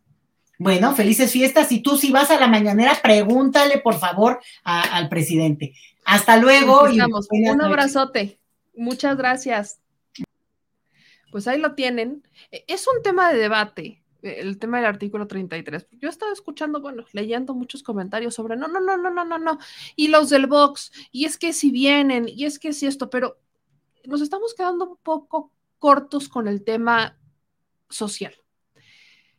Y es lo que pasa con los partidos políticos. Muchas personas están ya bajo la óptica de no que alguien más lo decida por mí, cuando es nuestra responsabilidad decidirlo. ¿Qué pasó, por ejemplo? ¿Qué pasó, por ejemplo, con estos partidos que quisieron crearse, el de Fuerza por México y redes sociales progresistas? Sí, el instituto les dio el registro, ok, pero no se quedaron, porque los mexicanos no les otorgaron los votos suficientes para que se quedaran y solamente mantienen el registro en algunos estados en donde sí alcanzaron eh, los votos suficientes, pero nacionalmente no. Que esa era mi bronca con este berrinchito del Partido Verde y del Partido de Trabajo de meter esta condición para que tuvieran una alternativa, un plan B para mantener el registro nacional cuando pues ya, ya es suficiente, ya, ya, ya chole, ¿no? Pero es muy curioso ver cómo la gente a veces dice, no, es que esto es una injerencia, ellos vienen y hacen daño. Sí, pero también sabe qué pasa, que hay mucha gente ignorante que lo sigue. Hay mucha gente que es lo que decía, vienen con argumentos que no están... Sí, o sea, exacto, no estoy diciendo ignorantes a modo de ofensa, hablo de la ignorancia de carecen de información. O sea, esa carencia de información existe, es real. Cuando les preguntan, ¿no? ¿En dónde lo viste? No, pues lo dijo la prensa. ¿Qué prensa? Ni se acuerdan del nombre de la prensa, ni se acuerdan de cuál fue el periodista, no se acuerdan si hubo documentos, no, no cuestionaron a su prensa. Entonces ya van con una idea de, no, pues es que me lo dijo tal, ah, ok, pero cuando le preguntaste, confías plenamente en él, ¿por qué no lo cuestionas? Somos humanos, nos podemos equivocar. Todos. Y ya van con esa idea precargada de no que está mal. Y miren, por ejemplo, no es por ofender ni mucho menos ni ventanear a nadie, pero quiero rescatar este comentario que dice Máximo sobre la ética de Chile, sobre su análisis. También preocupa su inclinación con el régimen actual. Su lépera perspectiva en su análisis solo favorece la actitud del aspirante a dictador. Estaría bien que exista la posibilidad de que otras tendencias de pensamiento crítico sobre la política internacional y los derechos humanos. Esta señora es fanática del régimen y su inclinación a este. En consecuencia, es subjetivo y no objetivo su análisis. Maximino, pregunta, ¿cuáles son tus argumentos para decir que el régimen actual es un aspirante a dictador. No se vale él, es que me lo dijo Loreto, es que lo leí en la... No, se vale ese argumento. ¿Cuáles son los argumentos? Para empezar, sabes lo que es porque veo que hablas muy bien y escribes muy bien más bien. ¿Sabes lo que es un dictador? ¿O un aspirante a dictador? Porque tu comentario, lo que tú estás comentando aplica exactamente a ti. Es lo mismo. Haz de cuenta que le voy a poner un espejito a tu comentario y voy a decir que tu comentario no es objetivo, es completamente subjetivo porque tú ya vienes con una eh, predisposición en contra de esta administración por algún motivo. Y por lo que leo en tu comentario, está muy lejos de tener argumentos, sino que vas con una idea precargada de una opinión de otras personas que tienen razones para estar en contra de esta administración porque ya no tienen los mismos recursos de antes, porque se cambiaron los esquemas, porque les quitaron las facturas, por lo que tú quieras, sobre todo temas económicos. Entonces, vienes precargado con esta idea y ya estás haciendo un comentario completamente subjetivo de una persona porque no piensa como tú. Esa es la bronca, porque yo estoy a favor, y lo saben muy bien, que a veces nos aventamos ese tiro, de que en este espacio tengamos debates, de que en este espacio se escuchen las perspectivas distintas para que ustedes se generen un criterio propio. Pero cuando me salen con comentarios como el de Maximino, creo que también es un gran ejemplo para justamente demostrar este punto. Aquellos que buscan y que van con la bandera de quiero un análisis más objetivo, ya vienen cargados con ideas subjetivas o juicios de valor que alguien más les puso porque pues les gustó más y está bien. Les gustó más lo que comentaron en otro espacio, se sintieron identificados, perfecto, pero eso no es objetivo. Es, más, exactamente, ya no quieren ni escuchar la información de la fuente oficial porque ya lo toman a mal, dicen que es mentira, sin ni siquiera tomarse el momento de decir, lo voy a escuchar, lo voy a analizar y voy a cuestionar a todos. Y yo voy a generar un criterio propio. No, no, no, no, ya van con una idea precargada. Y ese es lo que, eso es lo que pasa con la sociedad. Estamos escuchando comentarios de personas completamente em, subjetivos, buscando juicios de valor, o más bien buscando temas o análisis objetivos que no son objetivos. Es más, permítanme decirles todavía de una mejor manera. ¿Consideran ustedes que el periodismo es objetivo? La objetividad no existe, porque para empezar, para que ustedes tengan una información, supongamos que lo vieron en la tele. ¿Sabían que para... ¿Cuánto normalmente dura un reportaje en televisión? Dos minutos. Dos minutos. ¿En dos minutos ustedes consideran que les van a dar la información completa? ¿Cuánto dura ya el reportaje más el comentario del conductor? 30 segundos más. O sea, dos minutos, 30 segundos. Ya rayó y el máster le está diciendo, estás loco, se fue a tres minutos. No, ok, no, llega ni a tres minutos. No llega ni a tres. Consideren que ustedes que en menos de tres minutos les pueden decir una información, les pueden dar información completa. Bueno, para que ustedes en dos minutos con 30 segundos puedan tener información, ya le cortaron partes y alguien decidió que iban a cortar. Porque les pasaron solamente un byte de una entrevista que en realidad duró media hora. La entrevista original dura media hora, pero no pueden meter media hora en el programa porque el programa dura media hora. Entonces, no te da. Alguien tomó la decisión de escoger ese, esa opinión para meterla en el programa y decir, esto es lo que va.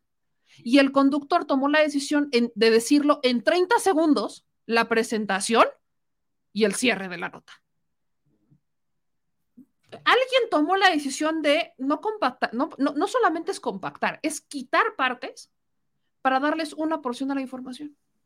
Ahora, en radio, que quizás pudieran tener una, un, un, poquito más de tiempo, ¿cuánto te dura una entrevista en radio? Porque ahí no es tanto de reportajes, es más de entrevistas. ¿Cuánto pudiera durar una entrevista de radio? Entre 5 a 15 minutos. Pónganle 15 minutos. ¿Consideran que en 15 minutos les van a responder todas las preguntas necesarias? Bueno, si aquí nos quedan, nos se quedan si aquí a veces se quedan con dudas y aquí nos aventamos entrevistas de media hora, una hora o debates y pláticas que son largas, pues ahora imagínense si se las dejo de 15 minutos y sin comentarios. Y en la prensa escrita pasa exactamente lo mismo, porque hay una mesa editorial, un grupo editorial que toma la decisión de si esa nota pasa o no.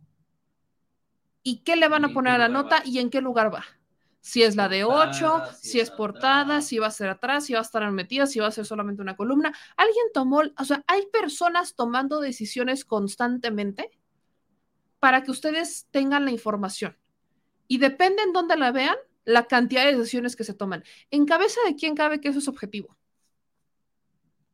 Es lo menos objetivo que existe.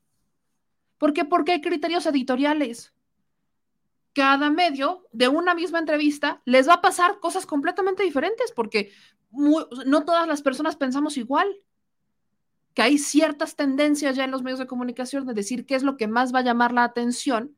Sí, claro, pero también es qué es lo que más me conviene, porque justamente eso de qué es lo que más va a llamar la atención no es lo mismo para todos, porque cada medio tiene un público distinto. Entonces, cada medio toma la decisión de qué es lo que más le va a llamar la atención a mi auditorio para que me vean, para que me compartan, para que me adquieran. Entonces toman decisiones. ¿En cabeza de quién cabe que eso es objetivo? Y es que este tema de la objetividad de la prensa se viene debatiendo desde hace como 40 años. No es ni siquiera con Andrés Manuel López Obrador. Tiene años debatiéndose la objetividad de la prensa. Décadas. Porque la prensa es todo menos objetiva. Y eso es lo que la prensa, al menos aquí en México, tiene que aceptar, que ya lo han aceptado en otros países. Pues mismo Estados Unidos está Mismo Estados Unidos no es objetivo y no van por la vida diciendo, ay, es que yo soy objetivo. No, tú ya sabes que Fox se va a ir a, va a ser republicano, va a tener tendencias conservadoras. Fox News. Fox News ya sabes que va a tener esas tendencias conservadoras. Ya sabes para dónde va cada medio de comunicación, que si estos son más demócratas, que si estos son más conservadores, estos son más tradicionales, estos son más rebeldes, estos son los que te van a decir las cosas que no te dicen estos. O sea, tú ya sabes, ellos lo aceptan, ellos lo dicen, lo comparten. Incluso cómo se cubre una guerra. La manera de cubrir una guerra es distinta al medio, el medio que sea. No es lo mismo la manera en la que Sputnik News te va a dar la guerra de Ucrania a como te la va a dar un medio en Estados Unidos. No es lo mismo. Es lo contrario. Es completamente opuesto. Y no quiere decir que uno mienta y el otro no. Solamente que te están presentando los dos rostros de una moneda. Y lo que uno puede hacer de mejor manera es ver los dos para generar un criterio propio y decir, bueno, eso está pasando, pero también está pasando esto. Y desde donde nos dejaron cubrir Exacto. ¿Y qué es lo que hacen muchos medios de comunicación? Omiten información para evitarse estos problemas y la gente es feliz bajo esta ignorancia. Porque la gente, esto no, no, quiero decir que solo, y espero que no solamente sea en México, pero es muy conformista. Y está esperando, y no lo, y que se ponga el saco que quiera ponérselo. Pero siempre está esperando que alguien le haga las cosas que alguien tome las decisiones por ellos, que alguien les dé, que alguien les saque, que alguien los saque, que, que les digan, que les informen, que hagan. Por ejemplo, y aquí ha pasado, mil veces me han dicho, meme, encabeza una marcha. Y me lo han dicho incluso, meme, encabeza una marcha para defender temas sindicales. ¿Yo con qué cara voy a encabezar una marcha por temas sindicales si yo no soy en un sindicato? ¿Con qué cara me lo han pedido? Me mezclan cabeza una, una, marcha para defender a los migrantes. Yo no soy migrante, sobre migración interna sí, pero no soy migrante que se, se, rifó y vivió en Estados Unidos. ¿Yo con qué cara voy a encabezar una marcha así? Pero es que, y me lo han pedido. Y eso pasa porque la gente es, no, es que hazlo tú incluso para una junta vecinal, una junta. Exacto. la apatía, la que, más que el conformismo. Desde la, unidad básica. sí, desde la comunidad, la sociedad, nuestro día a día. O sea, ya la apatía a la que llegamos es tal que ya, bien lo dice el productor, ya hasta dejamos ya las reuniones de vecinos. Que a veces son, o sea, sí, son tediosas y te quitan tiempo y lo que tú quieras, pero también son para resolver problemas de, pues es que hay falta de agua pues es que se está cayendo el, tirol de, las escaleras y donde alguien pase, pues se le va a ir encima. No, pues es que ahora se robaron una maceta. Yo estoy hablando de los problemas que tenemos aquí en, donde vivimos, ¿eh? No, pues es que se robaron una maceta. ¿Quién la tiene? ¿Te acuerdas cuando se robaron la maceta? ¿Quién se robó la maceta? Y ahí vas viendo quién se robó una bendita maceta. Y solamente nos quejamos cuando las cosas pasan porque nos convertimos en personas reaccionarias, no preventivas. Entonces, lejos de tomar las decisiones proactivas y preventivas, tomamos decisiones reaccionarias. Porque siempre cuando las tomamos preventivas es el no exageres. Exactamente. ¿Para qué? ¿Por qué? Etcétera. O sea, prácticamente solo nos movemos cuando tenemos algún tipo de interés. Y me incluyo, ¿eh? O sea, no es tan. No, es que es algo, es, una crítica constructiva. Es una, forma de reaccionar de todos. Exactamente. Es como el yoísmo que te decía el otro día, ¿no? De que ante la pandemia éramos muy eh, serviciales y de repente ya nomás entramos todos a nuestras actividades, se nos olvidó todo eso. Exactamente. Entonces, el punto aquí no es solo por lo que dijo Maximiliano o Maximino, no, es solamente por lo que dijo, sino que es justamente esta dinámica del yo voy a acusar al de enfrente sin tener un argumento. Y eso es lo que pasa con el artículo 33. Queremos que exista un cierto blindaje, que es por eso que saco estos ejemplos.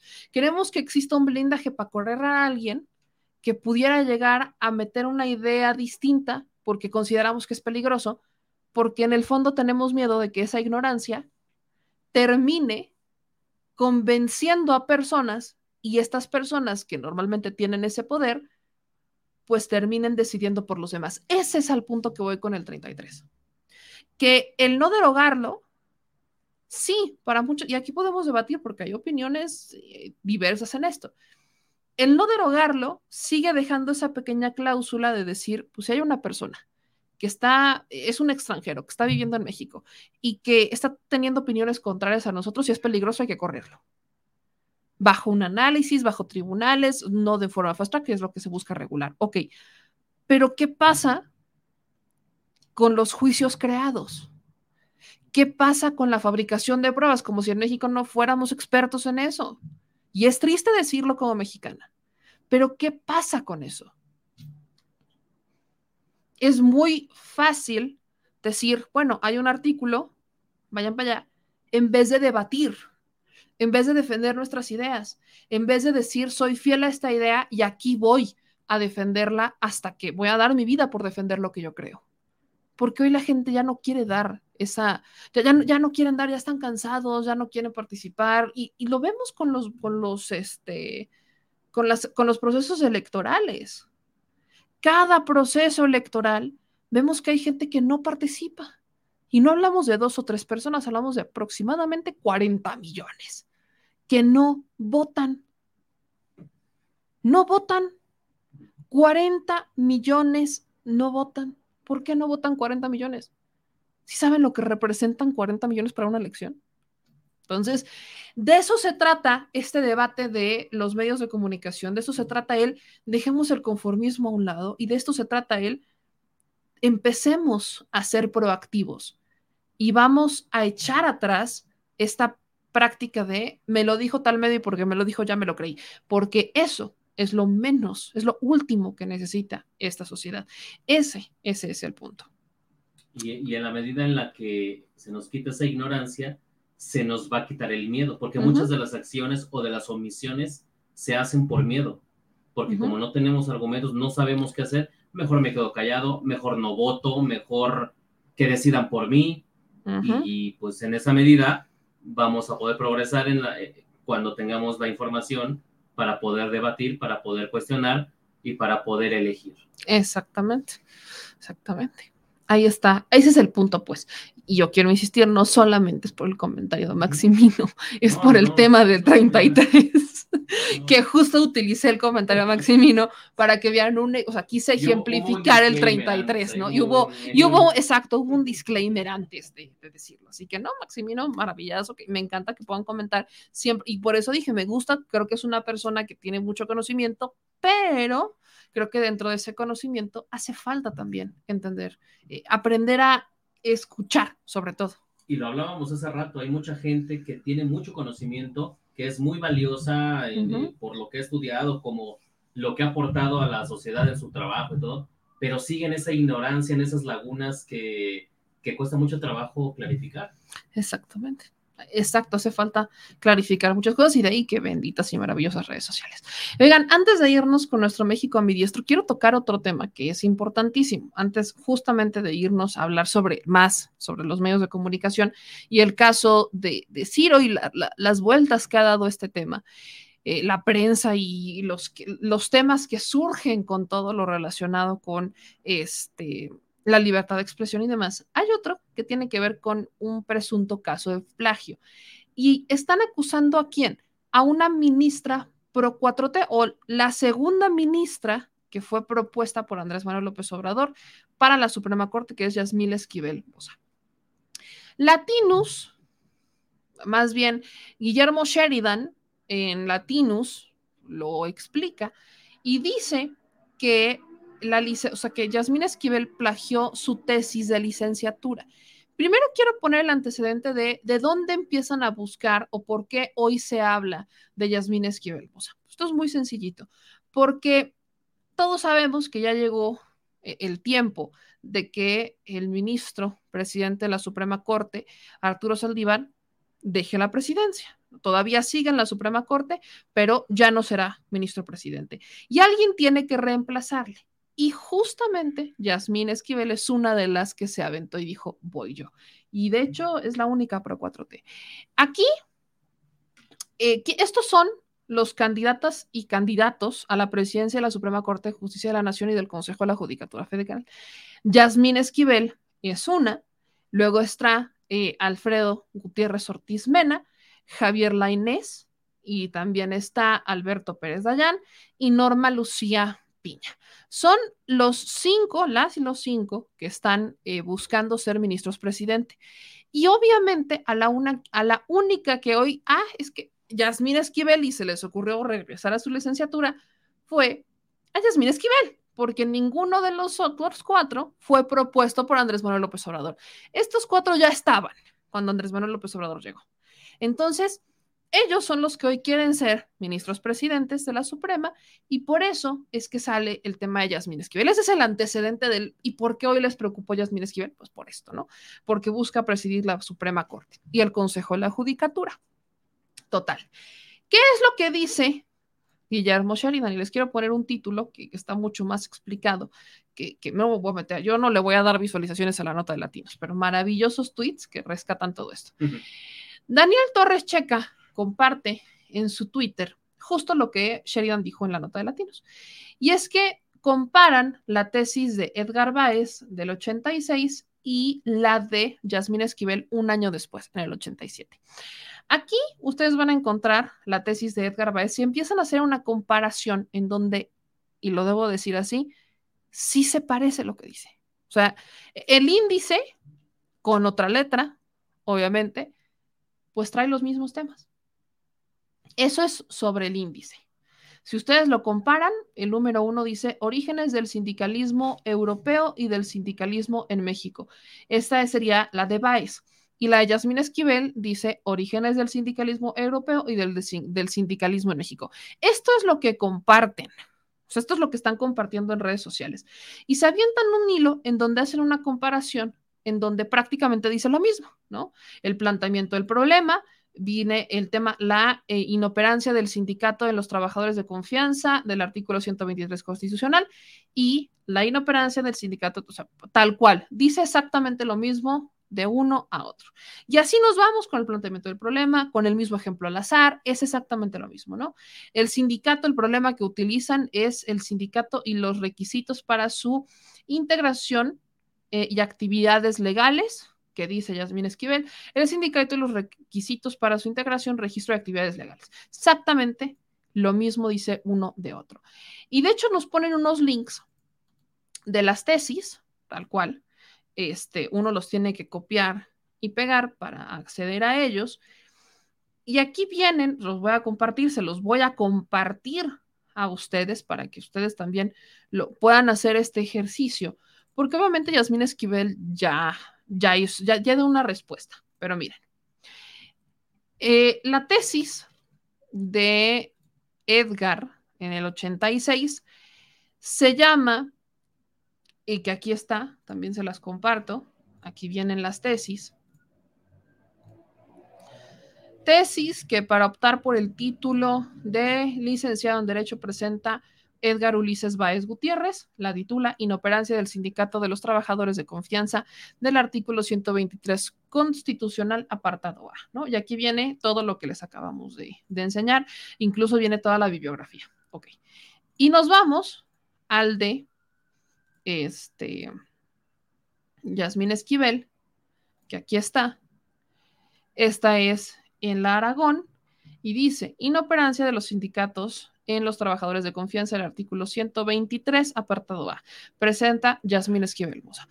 Y es un año después, ¿no? Y nos vamos a la bibliografía y este, aquí cambia la bibliografía. ¿no? En la bibliografía, Yasmín Esquivel empieza este, citando, por ejemplo, a Chávez Orozco Luis, y aquí empiezan a citar a eh, Alonso García Manuel. O sea, vienen, prácticamente fue el mismo tema de tesis, pero tienen fuentes distintas, bibliografías distintas, aunque el texto se empieza a parecer mucho, es prácticamente el mismo en la este, introducción, prácticamente es el mismo.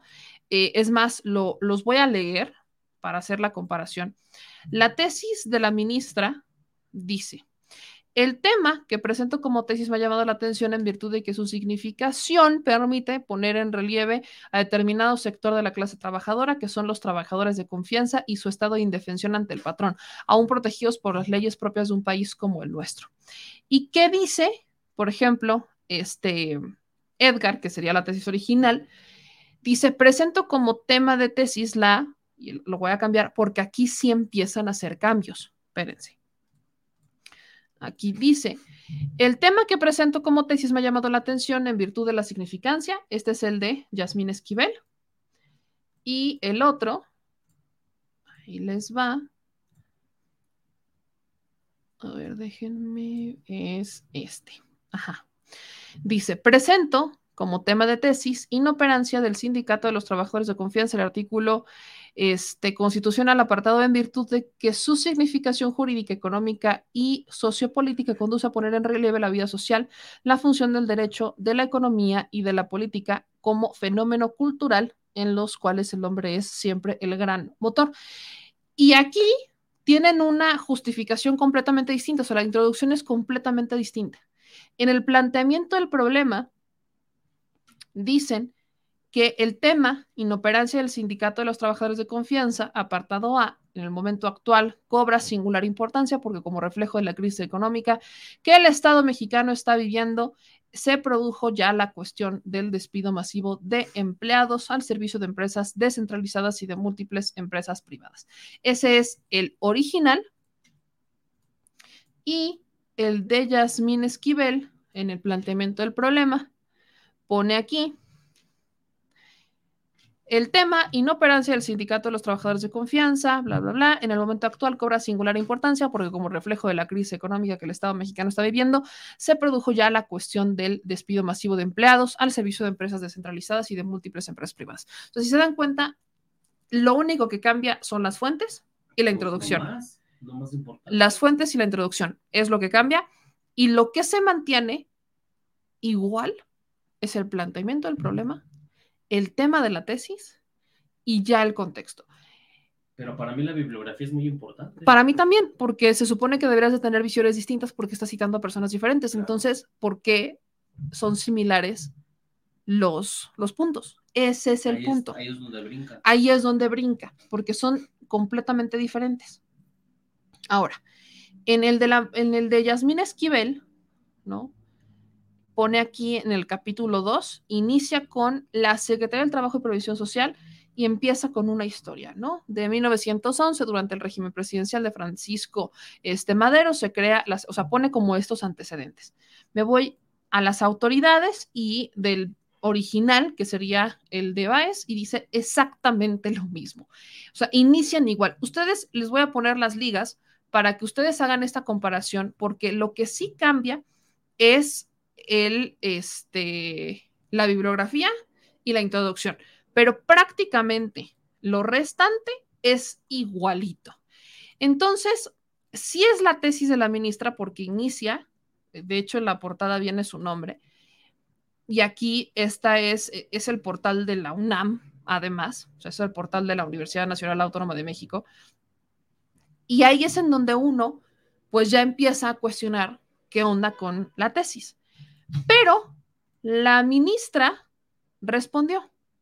La ministra ya da esta respuesta que me compartí aquí, este, ya la tenía yo lista, justamente déjenme la, la vuelvo a sacar, porque ya tenía lista la respuesta de la maestra y este, Yasmín Esquivel, pero no sé por qué la bajé. Ahí les va. Lo que hace Yasmín Esquivel es poner en sus redes sociales la respuesta que dio su supervisora de tesis. Es más, aquí está lo que pone. Yasmín Esquivel dice, totalmente falso el reportaje de Latinus, punto. Ahora, ¿qué más me van a inventar? Y pone este, esta carta dirigida a la plataforma Latinus, que la escribe la maestra Marta Rodríguez Ortiz, que es maestra de carrera de tiempo completo de la Facultad de Estudios Superiores Aragón en la Universidad Nacional Autónoma de México. Y dice lo siguiente, con relación a la nota publicada el día de hoy en su portal de internet Latin Comunico a usted que tengo 45 años de trayectoria como maestra de diferentes asignaturas en la Universidad Nacional Autónoma de México, de la Facultad de Derecho de esta máxima casa de estudios, así como en la Facultad de Estudios Superiores Aragón, UNAM. Durante todo este tiempo he asesorado más de 500 tesis de licenciatura. He sido directora del seminario de Derecho, de Seguridad Social y de Derecho Agrario de la Escuela Nacional de Estudios Superiores Aragón, UNAM, así como asesora del Seminario de Derecho del Trabajo y de la Seguridad Social de la Facultad de Derecho de la Universidad Nacional Autónoma Nacional de México. Por lo que certifico que la tesis de la licenciatura de mi alumna, Yasmil Esquivel Moza, es una tesis original que yo dirigí y que es de su autoría. No es un plagio como errónea y falsamente lo está señalando la columna publicada. Solicito que se suba al portal de Internet correspondiente esta certificación y réplica que estoy realizando de conformidad con el artículo sexto de la Constitución Política de los Estados Unidos Mexicanos en su portal y en sus redes sociales y viene firmado por la maestra Marta Rodríguez y viene en sus correos electrónicos y viene todo. Aquí creo que lo único que nos sacaría de dudas es si Yasmín Esquivel sube su tesis. Porque la tesis que yo estoy sacando es la de la UNAM, la que está publicada en la UNAM, que teóricamente debe ser la original, o sea, debe ser la misma. Supongan que en la UNAM la hayan metido, no debería de ser porque son tesis que la UNAM tiene registradas, o sea, no debería de haber mano negra en la que les acabo de poner porque es la tesis de la UNAM, la que es pública de la UNAM. Pero pues se tendría que, para salir de dudas, pues que ella suba su tesis, que suba su tesis y que veamos si es cierto o no es cierto. Porque si las fuentes cambian y la introducción cambian, porque el contenido es el mismo. Eso es lo que a mí me, me brinca. Si las fuentes son distintas y la introducción es distinta, ¿por qué tienen párrafos literalmente iguales. O sea, no estamos hablando de que hubo una. o sea, exacto, no estamos hablando que le cambiaron palabras. No, no, no, no, no. Fueron idénticos. Las mismas palabras. Los mismos puntos y las mismas copias, pero con un cambio de tipografía. Eso es lo que vimos en la tesis que está pública en el portal de la UNAM. Entonces, habrá que ver que otra, o sea, ya con esta carta dicen que es falso, pero pues que Yasmín Esquivel suba su tesis y salimos de dudas. O sea, suban sus tesis y que ella nos explique por qué es, pues, ¿qué onda? ¿Qué es lo que pasa? ¿Qué método utilizó? ¿Cómo llegó a esa redacción? ¿En qué momento? ¿Por qué son iguales? Los, ¿Por qué es igual el contenido de la tesis? Juzguen ustedes, ya les mandé las ligas, juzguen ustedes para que ustedes lo puedan ver para que ustedes lo tengan y digan, ah, bueno, pues ahí está. ¿y, cuál es la diferencia? Porque hasta este momento yo sí estoy viendo chanchullo, para que me entiendan. O sea, ya, o sea, aventarse el contenido de una tesis en tres ejercicios dice exactamente lo mismo. Inicia igualito, idéntico. Y miren, que si me quejé del plagio de Peña Nieto, que no me voy a quejar de ese plagio, espérense. Eso es lo que se hace parejo. Parejo es parejo aquí, lo delicado en cierta manera es de que hay un alguien que está apoyando que es fiel. Exacto. Ahora, eh, una tesis es del 86 y la tesis, la otra es del 87. Una es del 86 y la otra es del 87. O sea, con un año de diferencia. Y no me estoy basando en la nota de Latinus me basé en las tesis originales, no en la nota de latinos y por eso inicié diciéndoles, no me voy a basar en la columna de Sheridan, porque no es, no es algo que dice como tal latinos, es algo que se publicó en su portal, pero que lo dice Guillermo Sheridan. Entonces, Guillermo Sheridan lo puso. Ok. Yasmín Esquivel dice que es falso, la que dirige la tesis dice que es falso. ¿Pudiera ser una tesis reinterpretativa? Sí, pero ¿por qué entonces tiene los mismos párrafos? O sea, es un copy-paste de un párrafo o más. de un párrafo. ¿Por qué? Ahora, si fuera citas, estaría entrecomillado. Si fuera cita, estaría entrecomillado. O haría un análisis de lo que dijo hace un año, basado, basado en ese texto.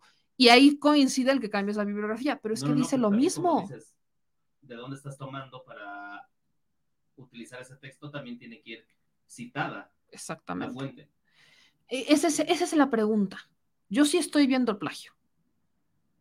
Por eso les digo, supongamos que hubo chanchullo, supongamos lo que quieran, que Yasmín Esquivel suba su tesis. ¿Por qué preocupa el tema de la tesis? Porque no está eh, buscando ser eh, presidenta de una empresa. No, no, no. Busca ser presidenta de la Suprema Corte de Justicia de la Nación y del Consejo de la Judicatura. Nada más. Nada más. Son cargos que, Y miren que los otros perfiles no me encantan, ¿eh? son cargos que hablan de honorabilidad. Exacto, son cargos que hablan de honorabilidad, de respeto, de tener una autoridad moral para hacer cambios importantes dentro del Poder Judicial. O sea, ese es, ese es, la, ese es el tema. Y los otros no me encantan y lo digo con toda claridad. A mí me encantaría que Yasmín Esquivel fuera la presidenta. Y miren lo que les estoy diciendo. Me encantaría que ella fuera. Es más, si hubiera sido por mí, si le dicen a Meme, ¿quién quieres que sea presidente de, de la, de la Suprema Corte? Uno, me hubiera encantado que se quedara Arturo Saldívar. Y dos, me hubiera encantado que fuera Loreto Ortiz. Así, se la suelto. Ahora, Me hubiera encantado que Loreto Ortiz no está en, en- en la terna. No, no está. Pero ahora, aquí, fíjate este comentario que acaba, léelo. en, Tesi, en, en Tesiunam dice que hay tres iguales. De el 86, 87 y 93 y otras dos del 2008 y 2010 que copian al menos un capítulo, un capítulo íntegro de la, de la del 86 y todas fueron dirigidas por la misma persona. Eso podría ser un punto. Tu sinodal Te puede dijo, ser ahí que está. te diga, guíalo por aquí y tú como estudiante. No, pero a ver, una cosa es, a ver, te pudiera haber pasado del 86 al 87, pero en el 93, si ya viste que te pasó del 86 al 87, en el 93 les dices, pero no copies. No, pero es que es un punto de vista. O sea, es tú como profesor estás dando una guía. O sea, eh, a eso es a lo que se refiere. Fueron varias tesis eh, guiadas por la misma persona. Entonces, es la misma persona que tiene un mismo criterio, un punto de vista y dice, ah, bueno, si ya les dije a los demás que por ahí se fueran, ¿qué más da que esta vaya también por este camino? Sí, sí, sí. Ahí podría ser. Miren, les voy a, les quiero hacer una comparativa de las tesis de un capítulo completo para que vean que no nada más son tres párrafos. Yo solamente leí tres párrafos porque no voy a poner a leer toda la tesis. En el programa no acabamos, son 222 páginas de tesis. Son 222 páginas. De la tesis original son 222 páginas. De la tesis de Yasmín Esquivel son 150 páginas aguas. O sea, sí hay cosas que cambian, pero porque hay, porque hay similitudes. Es más, me voy a ir al capítulo 2. Al capítulo 3, ni ustedes ni yo, Al azar. porque el 1 y el 2 ya lo vi. Entonces voy al capítulo 3 y voy a ponerles, voy a poner así de par en par las dos, eh, las dos tesis. Les voy a hacer una captura de pantalla, porque es la única manera que tengo de poderlas este, poner en la misma, en la misma este, pantalla y que ustedes las vean. Entonces, y las vamos a ir leyendo. Pudiera ser una reinterpretación, pudiera ser un análisis que la misma sinodal dijo, ¿sabes qué? Guíate por esta, vamos, o sea, que ella pudiera ver, porque ella dirigió las tesis, entonces ella pudiera haber dicho, vete por acá, vete por acá, y no son las mismas, pero tienen cuestiones distintas o estuvieron inspiradas por la del 86. Ok, supongamos eso. Aquí me voy con, les quiero compartir la imagen que trae las dos tesis y vamos a analizar, es el inicio del párrafo 3 de las dos tesis, ¿no? Ahí está. Ok, lo voy a poner en grande. Deberíamos buscar a los cinco o seis. Debemos buscar, exacto, los 5 o 6. Ok. La tesis que es esta, esta tesis de aquí, que sería la de la derecha. Sí, porque yo lo veo al revés, para mí es la izquierda, ¿no? La que sería a mi izquierda, o sea, su derecha, es la de Baez. Y la de Yasmín Esquivel es esta. La de la derecha, La mi derecha, su izquierda. No, la derecha. ¿Sí, derecha? Al aire está la derecha. ¿Sí está a la derecha? Ok. Bueno, la de la izquierda que es de Baez, dice, capítulo 3, los sindicatos de Estado y los sindicatos nacionales. 3.1. Requisitos jurídicos para la integración y funcionamiento de los sindicatos sin el árbitro estatal. Leo. La integración de todo sindicato cuya jurisdicción sea estatal requiere el cumplimiento cabal de dos tipos de requisitos, de fondo y de forma. Las, y ahí mi madre, las cuales se deducen respectivamente en los artículos 356 y 365 de la Ley Federal del Trabajo, coma, en vigor, punto.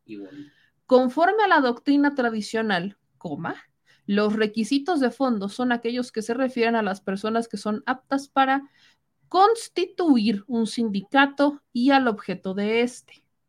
Al respecto, el doctor Mario de la Cueva, en su, en su obra El nuevo derecho mexicano del trabajo, afirma, y cito, el sindicato es una asociación de personas, pero no todas pueden construir sindicatos, constituir, constituir sindicatos, ya que estas asociaciones son únicamente las formadas por trabajadores o por patrones. En consecuencia, una asociación de personas que no posean una de las características mencionadas podrá ser una asociación civil o mercantil, pero no un sindicato. Y es exactamente la misma cita.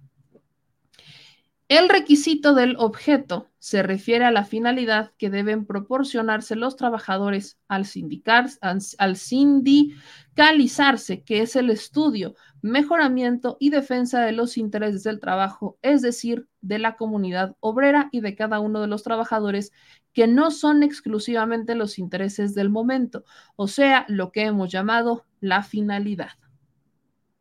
Creo que es lo mismo, ¿no? la finalidad mediata, la creación del, la creación la finalidad inmediata del movimiento obrero. La, la finalidad inmediata del movimiento obrero, sino, también, la, finalidad, mediata.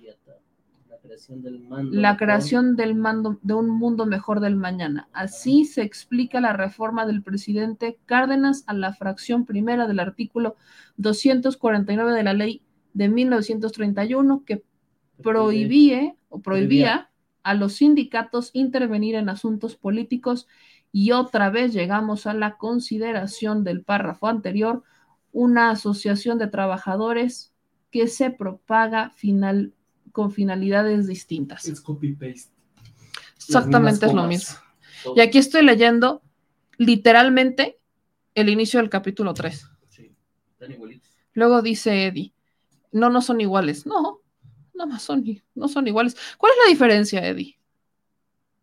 Que la de la izquierda está tiene una está justificada a la izquierda y la otra está justificada al centro. Exactamente. La, bronca, Pablo, es que en la tesis de la maestra Yasmín Esquivel nunca citan a Baez. Ese es, ese es mi punto, nunca citan a Baez. Al autor original de la tesis. Ajá, o sea, no tocan al autor, o sea, no citan al autor original de la tesis. Aquí dice Josmar, no cambia mucho si hablan de lo mismo de los trabajadores de confianza. A ver, sí, esta parte lo entiendo, pero una cosa es que no hablen, o sea, que no digan, o sea, que puedan tratar el mismo tema, ahí debería estar el, orden de los factores, la forma de realizar. Aquí dice Mario, no, entiendo por qué se consideraría plagio la cita. Es que no está plagiando la cita, yo estoy viendo el texto completo idéntico. De descripción. O sea, tanto la introducción al, capítulo, como el título del capítulo, como, o sea, la redacción es exactamente la misma, utilizan a la misma cita, este, luego analizan a la misma cita de la misma manera, con las mismas palabras, con los mismos puntos y las mismas comas, lo único que están en el mismo orden, o sea, lo único que están cambiando es la tipografía. Y sí, hay, creo que sí hay cosas distintas, si nos ponemos a hacer un análisis completo, en algún momento o sea, va a cambiar. Por ejemplo, esta sería la página 75 de Baez, la, página 75 de, de, la tesis de Baez, y de la maestra Yasmín Esquivel, estaríamos hablando de la página 78. eso es lo que va cambiando. Entonces, yo, miren, aquí yo no le estoy haciendo ni caso a Latinus, porque no me estoy basando en la nota, me estoy basando en las tesis. Por eso creo que la única manera en la que se puede llegar a, no solamente con el comentario de la maestra, sino que se puede llegar a tener una, una, este, un criterio, un criterio es si la maestra Yasmín Esquivel sube su tesis y vemos que es distinta a la con la que, con la, que la están comparando. Porque hasta este momento exactamente es la misma. Es la misma. O sea, perdón que se los diga, porque yo sé que muchas personas lo, es que no le hagas el caldo gordo. Esto es información, hermanos. O sea, información es información. Los hechos son hechos. Y esos eh, no, vaya, no están ni siquiera sujetos a análisis. Yo lo único que estoy poniendo como consideración es que quizás esta tesis que estoy leyendo no sea la original.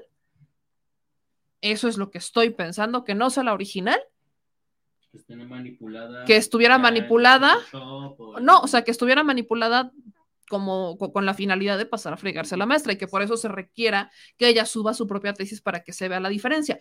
Eso es lo que pudiera estar pensando, pero hasta este momento yo los veo exactamente iguales. O sea, exactamente iguales.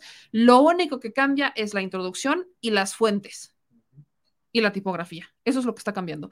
Pero de ahí en fuera, los capítulos inician igual, están eh, analizados los temas con las mismas palabras, en el mismo orden, con los mismos puntos, las mismas comas, no, no hay ni siquiera una variación de análisis. Y estás hablando de dos personas distintas con un año de diferencia. Y lo que me preocupa es que justamente en Tesiunam justamente dice que esta tesis no es la única igual, sino que cinco tesis dirigidas por la misma maestra que está diciendo que no es una tesis falsa son idénticas y no están citando al autor original de la tesis. Porque por ahí me dicen es que puede ser este, una interpretación de la tesis de tal, pudiera ser, pero no lo están ni siquiera mencionando. Así se debió de haber manejado. Lo tendrían que haber mencionado de mi tesis es sobre el análisis de Baez de este tema y a eso me voy. Ah, bueno, órale. está equivocado o le, está equivocado, le faltó esto, esto estaba bien, esto está mal. En un año después las cosas cambiaron, no sé, pero eso no lo dice no vienen ni en la introducción. Entonces, yo se los dejo ahí, ya les subí las ligas para que ustedes lo puedan consultar. yo sugiero que lo hagan en computadora porque creo que es la mejor manera en la que lo pueden ver en computadora. Este, en celular es complicado porque es, es una página pesada. Entonces, yo sugiero que lo hagan en computadora, que ustedes hagan el análisis y si quieren lo platicamos mañana de nuevo. Lo volvemos a platicar de nueva cuenta mañana, porque hasta este momento yo no veo que sea falso, porque estamos hablando del portal de las tesis de la UNAM. O sea, es el portal de Tesiunam, ¿no? Dice eh, Mau, me, me deja de jugar al Sherlock. Si no conoces por qué sería un plagio, mejor investiga y entrevista. No juegues como los chayoteros, como la dentista de COVID. Mau, ¿qué es un plagio? Cuéntenme, ¿qué es un plagio? Mau, yo no estoy jugando a ser Sherlock Holmes, ¿eh? El término plagio es la acción de copiar en sustancia obras ajenas. Y yo les acabo de leer literalmente un capítulo, o sea, el inicio de un capítulo completo, que son tres párrafos de una tesis, que son exactamente iguales en la segunda tesis, de dos diferentes personas en diferentes años. Eso es plagio. Esperemos que o sea, un plagio ya representa un más de un 90% de similitud y de texto copiado de una persona por otra. Y hay distintas páginas que incluso te ayudan a detectar el plagio en dos obras. Esa es mi bronca. Que no estamos viendo ninguna cita, no, no estamos viendo nada. Es copiar y poner las mismas, o sea, copiarlo, no cambiarle nada. Eso es plagio. Y no es estoy jugando a Sherlock. Y, creo que todos sabemos lo que es ser, lo que es plagiar. Perdón, pero eso es plagio, Mao. Lo siento mucho, pero eso es plagio. la única forma que hay la única manera la boca es que ella suba una tesis y que no sea la misma que nosotros estamos analizando. O sea, que la tesis que tiene y que publicó la maestra Yasmín Esquivel no sea la misma a la que está en el portal de las tesis de la UNAM. Esa sería la única manera de decirnos, es no es plagio porque es una tesis diferente. Pero lo que más me preocupa, más allá de Yasmín Esquivel, es que existan cinco tesis iguales y que la misma persona las dirigió. Entonces, ¿qué validez tiene el argumento de la maestra que dijo que no era plagio? Entonces, la señora les ayudó cuando eran sus alumnos para que se graduaran o cómo? Porque el plagio es delicado. Ese es el problema. Entonces, ¿qué es lo que pudiera haber pasado? Si cambias la introducción y cambias las citas, pero en sustancia dejas exactamente lo mismo, solo copiaste el 90% de la tesis. Porque le cambias la introducción, entonces ya no es el 100%, es el 90%. Ese es el punto. Y aquí estoy hablando de dos tesis que sí, miren, me voy a ir a, a las conclusiones. Vámonos a las conclusiones. Aquí, en la tesis 1, vienen las conclusiones. Ahí les van. Porque pon las conclusiones, órale, pongo las conclusiones, no pasa nada. Venga, chepa acá. A ver, tenemos que hacer el mismo ejercicio de ponerlos juntos porque no puedo compartirles dos páginas al mismo tiempo, esa es la bronca.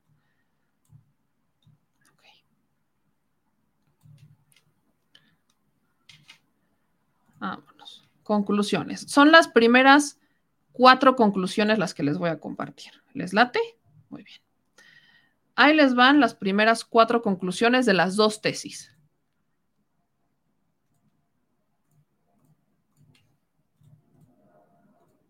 Conclusiones. ¿Ya las están viendo todos? Muy bien. Primera, el movimiento sindical mundial surgió triunfante en 1866 en Ginebra, Suiza, bajo la bandera de la Segunda Internacional de Trabajadores, que obtuvo en esas asambleas el derecho al uso legal de la huelga, derecho reconocido por los países que Inglaterra al frente habían realizado la revolución industrial en Europa. Dato histórico, ok. Segunda, el sindicato, escuela revolucionaria e instrumento de lucha para la defensa específica de los derechos y demandas de la clase obrera, surge en las fábricas y los grandes talleres que para producción industrial reúnen necesariamente a grandes masas de obreros, de obreros. Por tanto, el sindicato no es producto de doctrinas ni de teorías políticas, es una respuesta natural lógica de la necesidad misma que busca crear el órgano legal para su solución. Igualito. Tercera, el sindicato y el sindicalismo como fenómenos sociales y en función del materialismo histórico del determinismo económico se anticipan a las formas y estructuras teóricas, políticas y filosóficas. Estas son herramientas que surgen posteriormente para legalizar la función política y jurídica del sindicato y para mejorar la acción y la estructura del sindicato local, estatal y nacional. Exactamente igual. La cuarta, en México, el sindicato aparece reconocido legalmente en el estado de Veracruz el 14 de marzo del 18, cuya ley del trabajo fue la primera en la República Mexicana y sirvió de base a la Ley Federal del Trabajo del 31, cuyo espíritu era evitar y amortiguar las injusticias que la clase patronal ejercía contra la clase obrera. Exactamente igual. Ok. Son las primeras cuatro. Órale, son datos históricos juguemos con el rol de son datos históricos. Ok. Me voy a las conclusiones más abajo, a las que están antes de las bibliografías, para que no nos vayamos. La tesis original, aquí viene una diferencia. No, olvídenlo, no viene una diferencia. Solo las enlistan de manera distinta. ¿no? Me voy a ir a las últimas tesis, a las últimas que vienen por acá. Y aquí lo que dice el, el, pero espérenme. Hay un error en la tesis de la maestra Yasmín Esquivel. Está incompleta. Por eso les digo aguas. Está incompleta. ¿Por el número de páginas?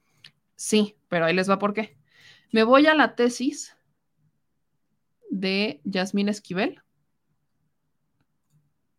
La tesis, por eso les estoy diciendo, ojalá que suba la original. De la conclusión número 5, se brinca a la décima. Por eso faltan páginas. O sea, de la conclusión 5 se brinca a la décima. Esta es la de Yasmín Esquivel. Así, plop, lo voy a hacer más grande. Ahí está, para que la vean más grande. De la quinta se brinca a la décima.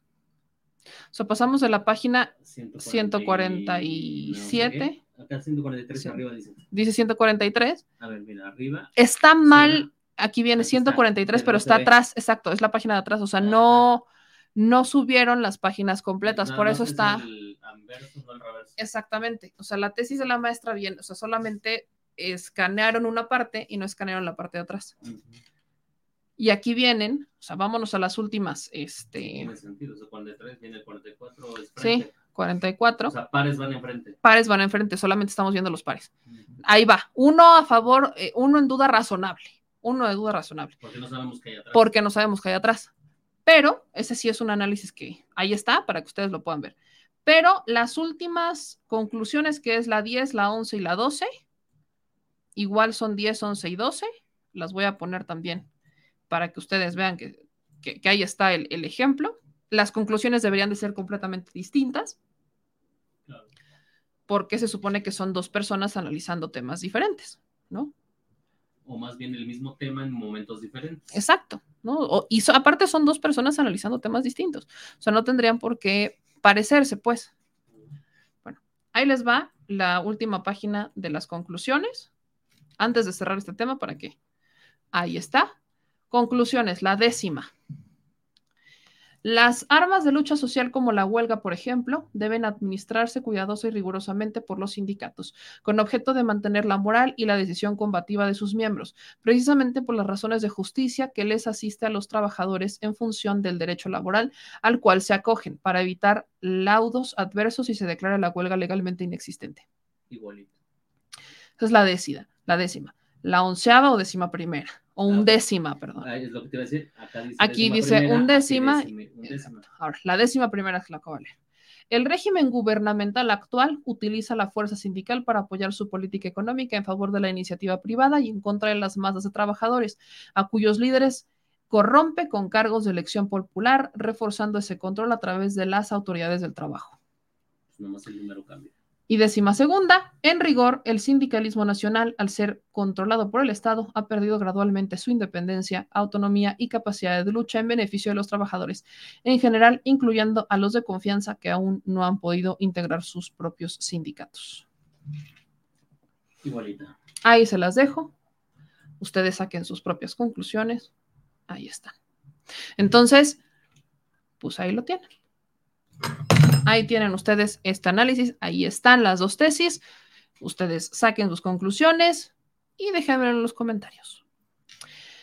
Este, aquí dice Diego, fíjense, eh, buenas noches. Eso suele pasar en todas las universidades, pero parece que en la UNAM es muy reiterativo en algunos grupos o clanes de académicos privilegiados por la corrupción aún hoy incrustada. Dice Luis Túa, está igual, lo acabo de revisar yo también. Ustedes saquen sus propios análisis, ¿no? Dice, ¿cómo das la nota? Es un plagio. Ya le preguntaste a la que hizo la tesis, Adolfo Pérez. Mira, Adolfo, sí, no es que yo le preguntara, ya, dijo que no, pero yo a las pruebas me remito. Ella puede decir que no, es como ustedes me dicen, oye, meme, este, ¿tus ojos son verdes? Les voy a decir, no, claro que son verdes. Obvio. Porque yo me photoshopeo las fotos y digo que son verdes aunque ustedes me ven en persona, dicen, son eres de ojos cafés. Pero yo voy a decir que soy de ojos verdes. Aquí, mañana y siempre. O como cuando le dice a una persona, ay, te ves más joven, ¿tienes 25? Sí, tengo 25. Pero mi acta de nacimiento dice que tengo 30. Hay, o sea, y cuando hablamos de plagio, pues no es como que una persona vaya a decir, ah, sí, sí, la copié. Pues no, ¿verdad? Entonces, por eso yo estoy poniendo sobre la mesa, porque la tesis de la maestra Yasmín Esquivel está escaneada de forma incompleta en el portal de las tesis de la UNAM, que la única manera en la que puede salir de esto es si la tesis que está escaneada de forma incompleta en la UNAM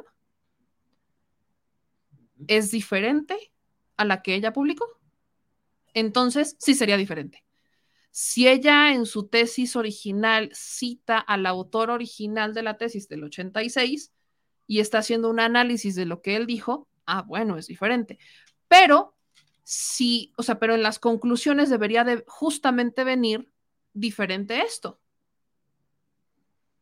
Deberían de ser conclusiones distintas, pero tampoco vienen esas conclusiones distintas. Entonces, pues se los dejo al análisis, cada quien saque sus propias conclusiones y ojalá la maestra Yasmina Esquivel publique su tesis. Supongan que es una tesis distinta. Y les digo, ojalá me hubiera encantado que ella quedara, pero, pues bueno, ¿no? Entonces, ahí tienen ustedes análisis y tienen la manera de, de, hacer estas, estos análisis, decir, bueno, ¿es, ¿es, un plagio o no es plagio. Ya les compartí las, este, las, este, las ligas para que ustedes hagan esta comparación y también qué onda que va a decir la UNAM, porque pues son cinco, o sea, no es una ni dos, se supone que son cinco, iguales. ¿Cómo dejas pasar a cinco iguales? Pero bueno, la corrupción en la UNAM no lo descarten. Hay muchísima corrupción dentro de la Universidad Nacional Autónoma de México.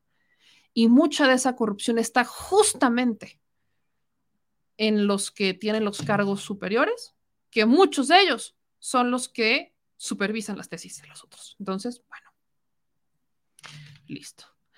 Eh, dice Bella, planteamiento del problema o hipótesis tiene, sí, y es la misma. Exactamente lo mismo. Dice, en Mac sí se puede ver dos páginas a la vez, tienes que usar split de Mac, pero no se los puedo compartir. Esa es la bronca. Por el programa que utilizamos no les puedo compartir las dos páginas al mismo tiempo, que me hubiera encantado, pero no, entonces le tengo que sacar captura de pantalla. Dice Luis Túa, hay un tuit de un, profe, de un profe de la UNAM que dice, me informan que mañana va a renunciar la ministra Esquivel por el tema del plagio, que esta vez desafortunadamente es verídico. Pues espero que no, pero si llega a renunciar, creo que la verdad estaría dicha, ¿no? Y miren que yo tampoco soy ni fan de Sheridan, ni mucho menos, pero a los hechos me remito. Y bueno, cambiamos de tema a otro que, que yo sé que este les gusta más, yo sé que este les, gusta hablar de este tema. Y para hablar de este tema, le agradezco muchísimo a mi querido Edwin eh, Manning, que siempre está por acá, porque eh, vamos a hablar justamente de esta prensa de estos medios de comunicación, el caso de Ciro Gómez Leiva, que ellos van con la bandera de decir que eh, ya el presidente López Obrador es la peor persona del, del universo, porque eh, el presidente dijo que también se podría haber tratado de un autoatentado, no que Ciro Gómez Leiva lo hubiera organizado, sino que un grupo de adversarios al presidente Andrés Manuel López Obrador hubieran utilizado a Ciro Gómez Leiva como, eh, pues como una persona a la que le dan eh, una bala fue una balacera a una de sus camionetas blindadas para hacer un escándalo mediático y volver a, sacar el tema de los periodistas, porque cada que tienen una situación complicada en la oposición, sacan el tema de los eh, periodistas diciendo que los periodistas en México corren más peligro y que hacer y ejercer periodismo en México es bastante complicado. Así que vamos a hablar de este tema y yo le agradezco mucho a mi querido Edwin. Edwin, ¿cómo andas? Buenas pues aquí, viendo todo esto de la ministra, fíjate que, bueno, estaba aquí atrás en distintas, o sea, desde la doctora. Sí, está desde hace un ratillo. Eh, es que siempre es interesante todo esto. Eh, fíjate que todo lo que todo lo que se habló da para muchos da para muchos debates desde la condición de ella ella mencionaba quiero retomar tantito de ella. Sí, claro. Eh, lo de lo de Turquía, pues claro que ellos, ellos solitos fueron los que ellos se ofrecieron, primero porque eh, ellos tienen una, un objetivo, digamos, neo-otomanista, y de donde llegan refugiados es de Siria, ¿no? Y al llegar refugiados de Siria, al ser Turquía también miembro de la Unión Europea, recibe fondos para mantenerlos. Evidentemente se gasta lo mínimo, viven en campamentos deplorables. Pero claro, nosotros no tenemos un tratado en el que Estados Unidos a nosotros nos transfiera dinero en caso de que muchos migrantes, que muchos ya no son mexicanos, hay que, hay que, hay que hacer esa mención también. Eh, incluso muchos mexicoamericanos están regresándose a su tierra para poner negocios, para sembrar, para muchas cosas. Y los que ya son, o sea, la, la fuente principal ya no es México, como fue durante el periodo de Carlos Salinas de Gortari a Vicente Fox, por ejemplo, que fue muy marcado, sobre todo con la entrada del Telecán y, lo que fue el desmembramiento del, del, del campo mexicano, ¿no? Que muchos se fueron para allá. Entonces, pero, pero claro, nosotros no tenemos ese mecanismo legal que, ah, bueno, yo voy a ser tercer país seguro, pero tú me vas a transferir dinero, porque esta gente al final a donde quiere llegar es hacia, eh, pues hacia tu territorio, ¿no? Y también menciona algo muy interesante que es precisamente lo de los gobernadores en Estados Unidos. Desafortunadamente, el sistema federalista estadounidense, los que diseñan este, e, este modelo, lo que tenían era un gran sentimiento antipopular, nos decían, no, no, no, o sea, democracia, pero para entre nosotros, los blancos esclavistas, y que la plebe, o sea, tener bien amadurada la plebe, y entonces que por mucho que voten por un presidente, ese, ese presidente eh, tenga, pues, tenga un poder muy acotado. Entonces los, gobernadores tienen muchísimo poder. Por eso es que tampoco va a funcionar lo que Biden, eh, eh, por mucho que a mí, yo detesto a Biden, como detesto a Donald Trump, porque para mí son dos sujetos de ultraderecha que tienen poca diferencia entre sí. Eh, por eso es lo que Biden va a fracasar en su control de armas, que, quiere imponer armas de leyes para el control de armas. Va a fracasar, ¿por qué? Porque son los gobernadores los que pueden decidirse sí o no. Y aparte, por mucho que lo quiera, digamos, imponer, pues siempre van a estar eh, todos los organismos jurisdiccionales, judiciales, ¿no? entonces la van a apelar. Luego está el tema de las tesis, sí, también hay otro gran debate de la pertinencia de que se hagan tesis a estas alturas, ¿no? O sea, la verdad es que uno, yo por ejemplo me titulé por tesis en una de mis licenciaturas, em, pues siempre está, o sea, tú entras a hacer una tesis sabiendo que no vas a descubrir el hino negro, pero aquí yo sí veo un caso de plagio muy evidente. O sea, por mucho que, que tú estés hablando incluso del mismo tema, lo cual ya sería como complicado encontrar un tema novísimo del que hablar. De todas maneras, tú tienes cierto estilo, cierto estilo de redacción, cierto vocabulario, cierto léxico, cierta manera de expresarte. Y claro, tienes unas preferencias, por mucho que se plantee que, que uno es objetivo, ah, también hablar de este sin sustancia que dijo, no, es que tú eres padera del régimen y la señora Leticia Calderón también, y deberías poner a gente que, que sí, sea, sea objetiva. Muchas veces es objetivo, consideran objetivo lo que les gusta y consideran subjetivo lo que no les parece, ¿no? Que eso también tiene que ver con mucho de, los, de la ideología que tiene la persona, del marco de análisis desde el cual pretende entender o explicarse el mundo, ¿no? Pero volviendo a lo de las tesis, em, tú tienes una ideología y desde esa ideología también analizas eh, un problema. Por ejemplo, yo analicé eh, un segmento de la población, ¿no? Y desde, desde una ideología de la derecha, pues este segmento de población tendría que ser exterminado, ¿no? Y bueno, yo desde mis posiciones son, son totalmente contrarias, ¿no? Pero aunque, te digo, aunque habláramos del mismo tema, e incluso leyendo a los mismos autores que como te mencionaba la otra vez, en derecho y en ciencia política es como muy común que haya ciertos autores que se les pueda considerar clásicos y que todos citan, todos citan porque son los que te recomiendan tus asesores de tesis, ¿no? Y porque queda bien citarlos. Entonces aquí, sí, aunque sí es un caso de plagio, eh, no es un problema solo de la ministra en, esta, en, este, en este sentido. Es un problema un poco de la ministra, un poco de su asesora de tesis, un poco de que hay alguien detrás del asesor de tesis que también debería revisar esas tesis eh, un poco la universidad, ¿verdad? Un poco la Facultad de Derecho, un poco la, universidad en sí, la Facultad de Estudios Superiores de Aragón. Y un poco te digo, esto de la, de la pertinencia de hacer tesis, ¿no? Eh, y de, de, esperar también gran cosa de una tesis de licenciatura.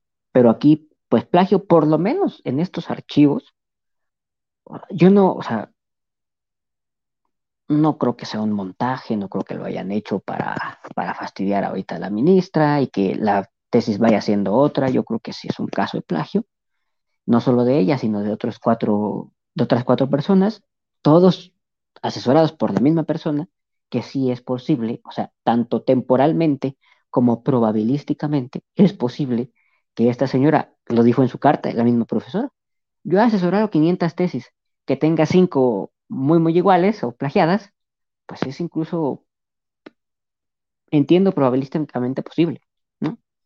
Y ya, con todos mis comentarios de lo que se habló antes de mí, y luego, pues ya lo del periodismo, ¿no? Que, que es un problema complejo, ¿no? Eh, es un problema complejo desde el momento en a quién categorizamos como periodista y a quién no.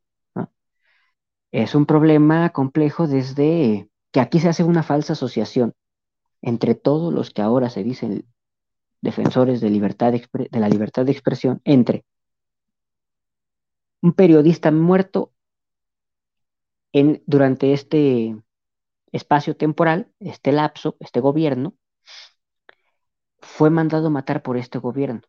Es decir, aquí caen en varias falacias a la vez, porque esta gente tiene gracia y no solo cae en una, sino en varias. Primero, una falsa asociación, ¿no? Eh, de que, bueno, como lo que está corriendo es este gobierno, pues a este periodista que mataron durante este gobierno, lo mandó a matar este gobierno. No, no tiene que ver una cosa con la otra, ¿no? Y luego, ¿quiénes sí vendrían? Y luego, bueno, está lo de lo, del presidente, que siento que no es que polarice ni nada por el estilo, ni que precisamente ataque. Muchas veces lo que hace es, pues más o menos se defiende de todo lo que se escribe el día anterior o días anteriores. Muchas veces no le queda más que, eh, pues esto que es las conferencias matutinas. Y pues decir, bueno, este, este señor está mintiendo. Decirle mentiroso a un mentiroso no es ataque, punto. Así como decirle plagiaria a una plagiaria no es ataque. De la misma manera, decirle a un mentiroso decir que un señor que está mintiendo es un mentiroso no es ataque. Y se ha demostrado en reiteradas ocasiones que muchas veces de estos psicofantes de, las, de los medios corporativos, porque aquí habría también otro debate, pero bueno, que están mintiendo, pues están en efecto mintiendo. Y decir que alguien que en efecto está mintiendo es un mentiroso, no hay ningún ataque. Aquí hay otra cuestión, los medios corporativos. ¿Qué tanto lo que dice un medio corporativo es la opinión pública? Muchas veces lo que se publica, lo que se dice, depende de quién es el dueño del medio. No nos hagamos. Pero bueno, te dejo ya preguntarme. Bien lo dices. Miren, me voy a ir primero con el asunto de las tesis, ya que lo, lo, tocaste, porque están sacando varios comentarios, están saliendo varios, varios comentarios. Tú hoy pones sobre la mesa el por qué seguir haciendo tesis. Pero acá, por ejemplo, rescato este comentario de redes sociales Pedro Santa Cruz dice, digo, Francisco Burgoa, perdón, dice, soy académico de la UNAM y he asesorado muchas tesis a nivel licenciatura y posgrado. Uno como tutor, parte de la buena fe del tesista y de que su trabajo es original, este comunicado carece de argumentos para desmentir que se trata de dos tesis diferentes y de que no hay plagio.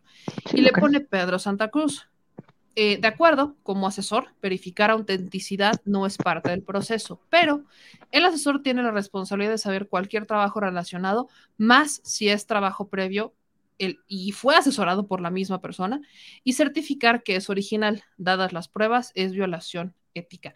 Hay un debate aquí, por ejemplo, con el tema de las tesis, y aquí dicen, y quiero rescatar justamente estos comentarios, este, en donde dice, por ejemplo, Volare. Por otro lado, habría también que investigar si realmente en esos repositorios virtuales, aunque puedan ser parte de la UNAM, son los oficiales para almacenar digitalmente las tesis. Y también se podría cotejar con las versiones dadas directamente por Yasmín Esquivel y la de Edgar Ulises Baez. Hay quienes también apuntan a directamente la asesora de la tesis, pues es la que ella dirigió las mismas tesis. Pues, es como para decir, pues mano, si sabías cómo se trataba, sobre todo cuando no hay un, año de diferencia entre una y otra, sabes de qué se trata y medio tienes en el radar, pero también otros apuntan a que justamente esta persona pudiera dirigir a, la entonces alumna Yasmina Esquivel a hacer exactamente eso. Entonces, ¿qué onda con, por ejemplo, estos asesores? ¿Pudiéramos cuestionar a los asesores de las tesis o son incuestionables? no, no, A ver, por mucho que uno parta de la buena tesis del alumno, eh, tienes cierto trabajo que hacer. Y uno de tus trabajos, pues es precisamente revisar la tesis. No nos hagamos, no hagamos el imbécil aquí. Eh, sobre todo en una universidad pública, en una universidad que se supone que tiene tanto prestigio, tienes ciertas obligaciones para con tus asesorados. Si no, nos, no asesoras, ¿eh?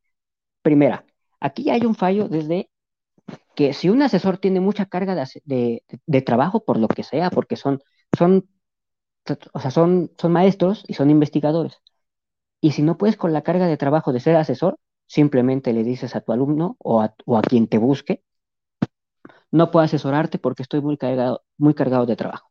Ahí ya es desde, desde aceptar asesorar un, porque uno como alumno tiene que pedir, no te lo asigna la universidad, no va el profesor y te dice, ah, tú me, pues más o menos veo que estás estudiando este tema, pues como ves, yo te asesoro. No, no, no. Uno tiene que ir a poner la jeta, y lo digo así porque esto me toca muy de cerca. Y pedirle casi rogarle a un profesor que sea él en específico o ella en específico que te asesore. Y si no puedes hacerlo, le dices, ¿sabes qué? No puedo. Ahí ya también es un poquito de responsabilidad del profesor. Y, reitero, es un poco de responsabilidad, por supuesto, del plagiario en cuanto tal, es un poco del que no se dio cuenta que era un plagio, más cuando aparte es tan evidente, más cuando asesoras a, o sea, asesoraste la del 86, que es la de la que plagió la del 87, o sea, asesoraste a los dos, es que no leíste ni la primera ni la segunda. Eh, ahí también es un poquito, hay que dejar de fingir, de pretender que uno es cosas que uno no es. O sea, reitero, si no te da el tiempo, dices, paso, que te asesore alguien más. Es más, hay profesores con doctorado y son muy pomposos, me, tocó vivirlo. Dicen, yo como soy doctor, yo no asesoro licenciaditos, yo solo tesis de maestría y de doctorado. Ah, bueno, está bien. No tengo tiempo, tengo que presentar mis proyectos de investigación porque la investigación sigue y sigue, ¿no? Y aparte, entre más proyectos, también hay una suerte de publish or perish, una lógica de publica o perece, entonces, pues los que están de profesores investigadores también tienen que eh, proponer proyectos para ellos también seguir percibiendo eh, este estímulo de investigación, si no, no lo perciben. Simplemente te quedas con su salario de profesor, ¿no? Entonces dicen, no, no puedo asesorar por este tipo de motivos o simplemente no quiero. Pero asesorar y ni siquiera darte cuenta, sobre todo ya en estos tiempos, yo te puedo decir que a mí mi asesor personal era muy estricto en ese sentido. Esas aplicaciones que tú conoces, que, tú mencionas, sí son muy ciertas. O sea, tú, tú pegas, eh, o sea, conforme yo mandaba mis avances, eh, me decía, no, todo muy bien, ¿no? Pero porque él revisaba con este tipo de aplicaciones, sobre todo ya en tiempos modernos, pues de todas maneras, o, sea, alguien tan, tan, tan experimentado como pretendidamente son los doctos, los doctores, tendrían que darse cuenta de un plagio. Y no tendrían que partir de la buena fe. Tendrían que partir de que yo tengo un trabajo que es asesorar la tesis y tengo que dignarme a revisar esta tesis. Porque para eso estás. Para eso dijiste que sí. Si no puedes, rechazas el, encargo de ser asesor. Bueno, pero va más allá del, del, alumnado, va más allá del profesorado, tendría que ver incluso ya un debate muy grande de la pertinencia de hacer tesis. De hasta qué punto, eh, ¿qué se espera de, una tesis? ¿Qué de verdad se espera de una tesis? Yo siento que una tesis es demostrar que uno cuenta con ciertos conocimientos, uno cuenta con cierta capacidad de síntesis, uno, uno cuenta con ciertas herramientas metodológicas y técnico-instrumentales para demostrar lo que uno está diciendo y punto. Porque, reitero, Nadie va a descubrir el hilo negro, nadie va a inventar el agua. Pero eso es muy mi personal opinión. Sí, yo estoy de acuerdo con eso. Ahora, eh, aquí justo les estoy poniendo la foto de la asesora Marta Rodríguez Ortiz, que fue la misma asesora para al menos cinco tesis del mismo tema en diferentes años. Eh, pudiéramos, y, quiero rescatar otra vez este punto, en la corrupción en la Universidad Nacional Autónoma de México mucho se habla sobre eh, la crisis en la que está la UNAM y la crisis no necesariamente por el tema de recursos, sino por quienes operan la UNAM. Hoy se habla, por ejemplo, de personajes como un Lorenzo Córdoba que pudieran intentar aspirar a llegar, vean cómo lo puse, a ser los rectores de esta universidad. Entonces, estamos viendo perfiles, Narro fue también eh, rector de la UNAM, estamos viendo que estos perfiles están ligadísimos a la política. Entonces, ¿por qué no los cuestionan? Y lo digo para aquellos que no lo hagan, cuando están como rectores de la UNAM, pero sí se les cuestiona cuando están en la función pública, cuando están en algún partido político.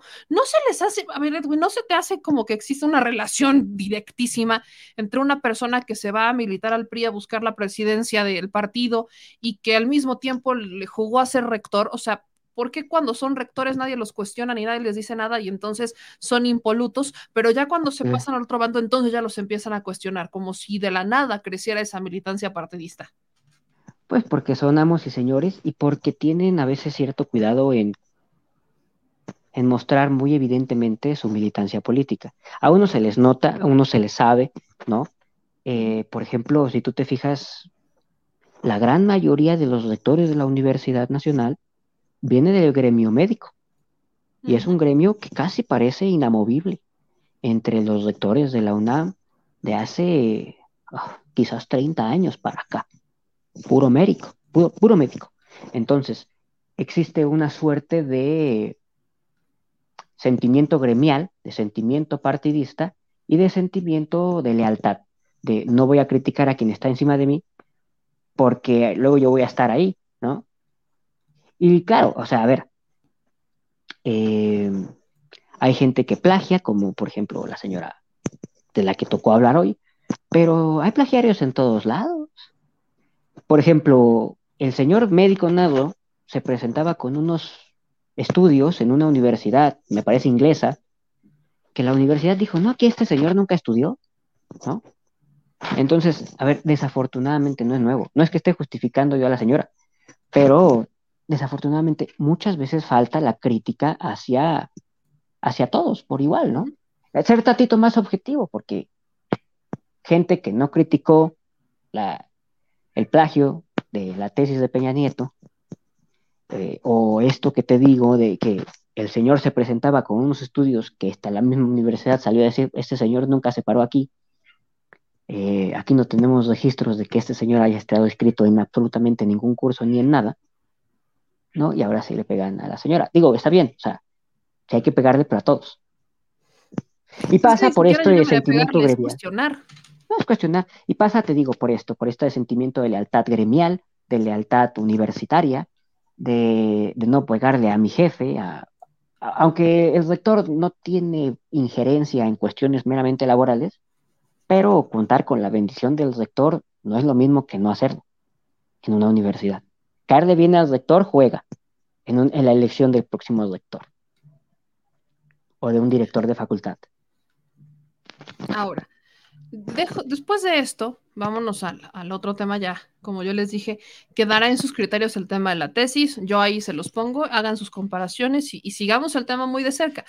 Pero ya para irnos al, al, otro tema, los periodistas, fíjate que me encontré con un tuit y, sí lo quiero rescatar porque me pareció muy interesante, de Héctor Alejandro Quintanar, que este, puso lo siguiente, ahí se los voy a leer y ahí es donde justamente entra el tema de Ciro Gómez Leiva, por ejemplo.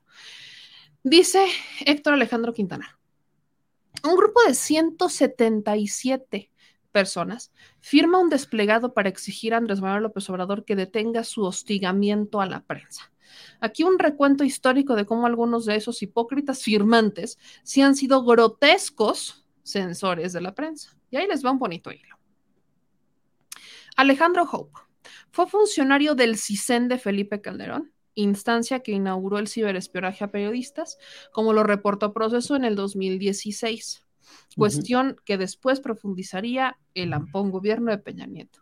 Arturo Sarucán, quien no es periodista de nada, pero sí fue el embajador mexicano en Washington del gobierno que inició la, debacle, de seguridad contra periodistas y en general en el país.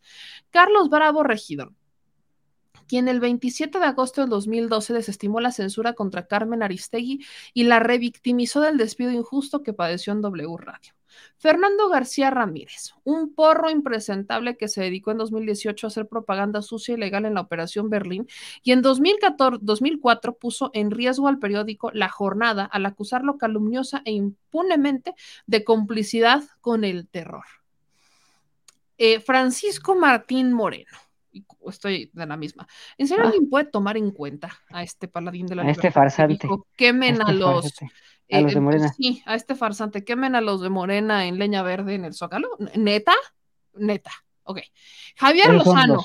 Los, paladines de la libertad de expresión. Sí, estos son todos los que quieren, que dicen que el presidente eh, no suelta la prensa, ¿no? Javier Lozano, un mafioso que operó en 2011 para que corrieran a Carmen Aristegui. Pues nada más con eso, ¿no? Este, José Carreño, Carlón, este tipejo, junto con Otto Granados, fue vocero de Salinas, cuyas jefaturas de prensa se dedicaban a exigirle a los periódicos que no hicieran caricaturas del presidente y amenazaban con gravedad a quien publicara críticas.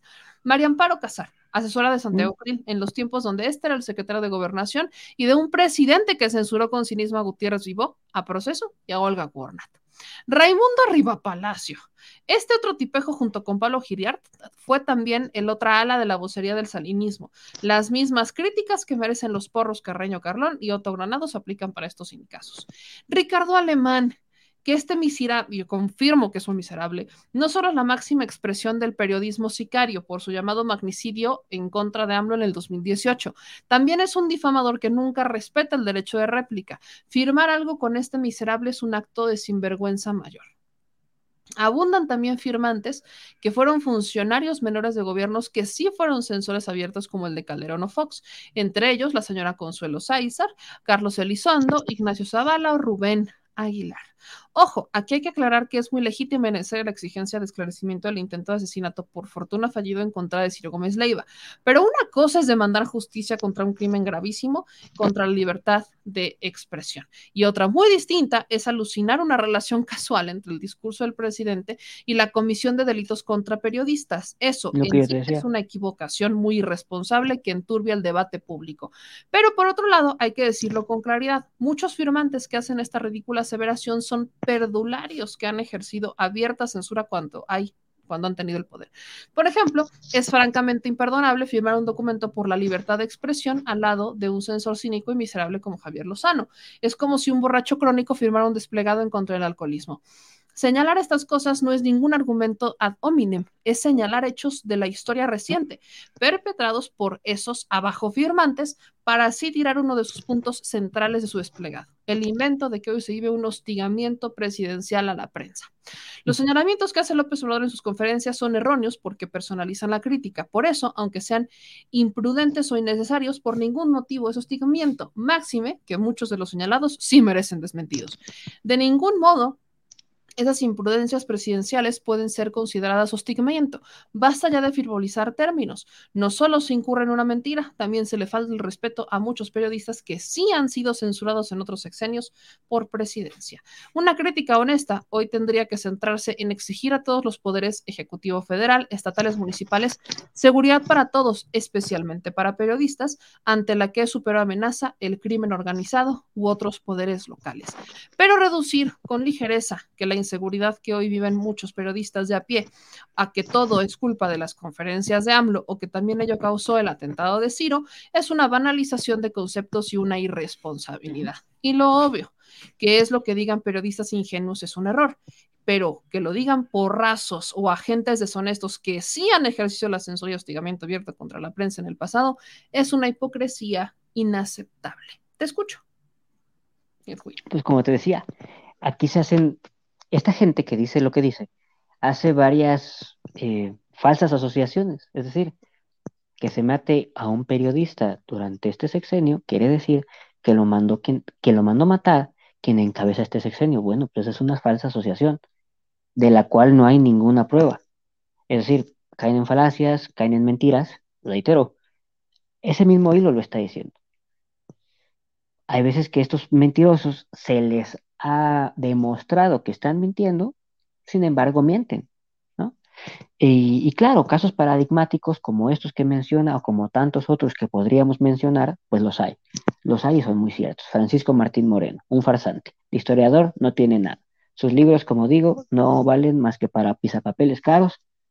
Eh, y eso, pues, para alguien que no tenga buen gusto para comprar pisapapeles, llamando abiertamente a quemar a los militantes de Morena en, en la plancha del Zócalo, ¿no? Luego diciéndote que es partidario de la libre expresión, ¿no? ¿Qué más? No sé, no sé quién más habrá firmado. Pablo Iriart, pues es un sobrino de, o familiar de Pinochet, ¿no? su familia beneficiaria, evidentemente, de todo el, el atrocinio que llevó a cabo este señor en, en Chile. Eh, pero como ese podemos decir de varios. El mismo Ciro Gómez Leiva. A ver, el señor ha defendido a parte de la peor escoria de la clase política mexicana, incluido a eh, Gutiérrez de la Torre, el famoso señor de la basura, que era un proxeneta, es un presunto proxeneta, militante del PRI, dirigente del PRI en la Ciudad de México. Eh, también celebró cuando Aristegui se quedó sin, sin trabajo. Eh, fíjate, antes era medio decente. El señor Ciro Gómez Leiva fue de los pocos que en su momento se atrevió a denunciar la, bueno, no denunciar, porque este señor no es periodista, es lector de noticias en un teleprompter, como muchos de los que firmaron, pero que de periodistas nada. Eh, hacer un análisis serio, crítico, digamos científico, de, de la realidad y luego transmitirla, eso tendría que ver con un poquito el periodismo, pero este señor es lector de noticias. Eh, pero bueno, en su momento de joven, quizás antes, pues sí eh, denunció lo de los, los, legionarios de Cristo y los casos de, de, pederastia, ¿no? Por eso también le quitaron su programa en Canal 40, mayoritariamente, hace mucho, mucho tiempo. Pero ve lo que se convirtió, defensor de Carlos Cuauhtémoc de la defensor de Genaro García Luna, del que ya casi, ya casi empieza su juicio, eh, y defensor de la peor calaña, ¿no? Eh, ¿Qué otro periodista? Es, que hay tantos, de verdad hay tantos, que lo único que hacen es, primero, leer noticias, segunda, reproducir ideas que vienen desde muy, muy arriba, o sea, los que, los que están hablando en realidad son oligarcas, dueños de los medios de comunicación, o dueños de empresas que pues en este sexenio básicamente se han, han sido afectadas, ¿no? Por perder contratos, por perder dinero, por pagar impuestos. Eh, ¿Tú crees que a esta gente pegándole en el bolsillo, que es lo único que les importa en este planeta, ¿tú crees que no van a poner a decir a sus empleados, a sus peones, eh, por mucho que te pongan una camioneta blindada, para esta gente eres un peón? Digo, hablo para los, los que trabajan para estas personas, ¿no? Eres un peón que están dispuestos a sacrificar en aras de obtener un mayor beneficio. Eh, ¿no? Hay que tenerlo muy claro. A esta gente solo le importa el dinero a los dueños de los medios de comunicación. Pues claro que no están contentos. Ahora, aquí hay otra idea falsa, reitero, falsa, que se está queriendo sembrar en la opinión pública, que es, este gobierno es particularmente violento hacia los periodistas. Es en el que más periodistas han muerto, a pesar de que no ha terminado. Pero a pesar de que no ha terminado, no es el sexenio en el que más periodistas han muerto. De hecho, eh, a pesar de ya llevar dos tercios, digo, no es algo que debiera como enorgullecernos, ¿no? Claro que cualquier muerte de un periodista pues es lamentable, pero en términos estrictamente cuantitativos, pues ya van más de dos, ya van dos tercios del, sexenio de Andrés Manuel López Obrador, han muerto, han sido asesinados 42 periodistas, mientras en el de Peña Nieto, de principio a fin, fueron más de fueron 85, los que sepamos. Y en el de Felipe Calderón, que ahora son muchos de sus empleados, los que ahora se sienten adalides de la libertad de expresión, murieron 111 periodistas, o sea, casi cuatro veces los que pueda tener este sexenio, o lo que por lo menos llevamos de este sexenio. Entonces, que esta gente ahora venga a querer dar clases de moral o de buen gobierno, pues sí da como, no sé, devuelve el estómago, ¿verdad? Ahora, eh, quiero regresar para ya cerrar otra vez con el tema de las tesis, porque Yasmín Esquivel subió otras dos cartas para dejar claro cómo defenderse. ¿no? ¿Qué pasó, no? Ahí les van lo que dice Yasmín Esquivel. Son, exacto, son dos. Acuérdense que la primera fue de quien era su asesora de tesis, diciendo que no es falsa la tesis. Esta segunda es la réplica del maestro Javier Carreón Hernández, que fue uno de los sinodales o de los sínodos presentes en su examen profesional de la licenciatura de Derecho. Y dice lo siguiente. Leí con interés el reportaje publicado el día de hoy en su página web bajo el título Una ministra pasante. Yasmín Esquivel, candidata a presidir la Suprema Corte, plagió su tesis de licenciatura, en el cual se me alude, pues en el respectivo examen profesional actué como sinodal. En efecto, en septiembre del 87 tuvo lugar en la entonces Escuela Nacional de Estudios Profesionales Aragón, Universidad Nacional Autónoma de México, el examen profesional para aspirar a título de licenciada en Derecho de Yasmín Esquivel Moza, en la cual la dirección del plantel me designó como vocal del sínodo. Considero pertinente señalar que me he desempeñado como profesor en dicha escuela, hoy Facultad de Estudios Superiores Aragón, desde el 80 hasta el 2018, así como en otras universidades e instituciones de educación superior, impartiendo diferentes materias, preponderantemente derecho del trabajo. Deseo dejar constancia que la sustentante Esquivel Mocha tuvo una actuación destacada en su examen profesional, haciendo una defensa vehemente de sus argumentos y posiciones, demostrando un conocimiento profundo del tema relativo al tratamiento que de los trabajadores de confianza hace la Ley Federal del Trabajo, por lo cual fue aprobado por unanimidad. O sea, él no está hablando del plagio, está diciendo que Yasmín Esquivel tenía el conocimiento y que por eso pasó el examen. O sea, eso es lo que está diciendo porque en ningún momento incluso menciona el plagio, solamente menciona que sí tenía el conocimiento y que hizo una muy buena defensa de eh, los trabajadores de confianza y la ley federal del trabajo. Eso es lo que dice. y obviamente responde porque lo alude en el reportaje. Y luego sube otro segundo testimonio que es de el, su director de tesis doctoral, no de la tesis de la licenciatura, sino de la tesis del doctorado que es el doctor José Antonio Núñez Ochoa, coordinador del Instituto de Investigaciones Jurídicas de la Facultad de Derecho de la Náhuac, y el acta firmada de su examen doctoral, ¿no? Y el doctor dice, el que suscribe doctor José Antonio Núñez Ochoa tuve el honor de dirigir en el año 2009 la tesis doctoral de la ministra Yasmín Esquivel Moza titulada Los derechos fundamentales en el sistema jurídico mexicano y su defensa. Tengo 40 años laborando en la Facultad de Derecho de la Universidad de Anáhuac del Norte, en los cuales durante más de 20 años he dirigido tesis doctorales. Sin duda alguna, la tesis de la ministra Yasmín Esquivel Moza fue una tesis sobresaliente sobre la investigación, este, integración de cada uno de sus capítulos referencias bibliográficas y cumplió con el estricto rigor académico exigido por la Facultad de Derecho de la Anáhuac. Adicionalmente a ello, en la sesión de defensa de la tesis doctoral, el jurado eh, integrado perdón, por cinco doctores en Derecho, presidido por el doctor Víctor Manzanilla Schaffer, quedamos satisfechos e incluso con expresiones favorables y felicitaciones a la ministra Yasmín Esquivel Moza por la investigación, metodología y la defensa de la tesis. Actualmente me desempeño como coordinador del Instituto de Investigaciones Jurídicas de la Facultad de Derecho de la Universidad Anahuac, México. A mí lo que me deja claro. Pero esto es de los Exacto. Él es, es que es a, es a, lo que voy. Es que esas no son pruebas. Exacto. Eso no desmiente el plagio. Perdón. Exacto, es a lo que iba. Esto solamente está hablando que hay abogados que respaldan a Yasmín Esquivel, que dicen que defendió muy bien las tesis, la de su doctorado en la Anáhuac y su tesis de licenciatura en, el, en Aragón, que la defendió muy bien. Pero, ¿esto es suficiente como para decir que no hubo plagio, Edwin? Pues no, pues no. ¿Qué, ¿Qué, sería suficiente para decir que no hubo plagio? Bueno, a lo mejor que, que alguna de las dos tesis fuera montada totalmente desde cero, crear el archivo, crear el, los registros, que se puede, o sea, hay ciertos niveles de construcción a los que se puede llegar y se puede hacer, y se puede hacer bastante más, ¿no? Tendrías que falsificar el, registro, el año de registro, el archivo, la persona, eh, la, la, tesis presentada.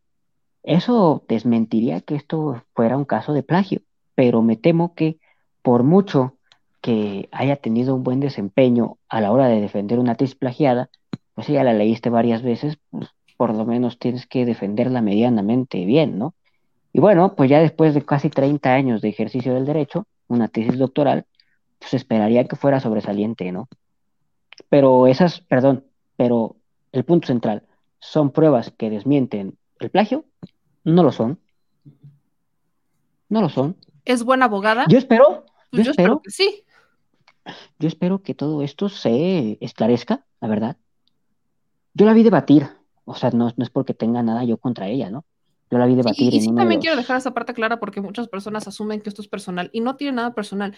Por eso yo decía de antemano, a mí me encantaría que ella quedara como ministra presidenta de la Suprema Corte porque fue una propuesta de Andrés Manuel López Obrador. Sí, sí me gustaría. Los demás no lo son. No confío en que sean personas que vayan a defender la austeridad o que vayan a buscar algo así. Ahora tampoco es como que Yasmin Esquivel se haya pronunciado a favor de la austeridad. No lo he visto hasta ese momento.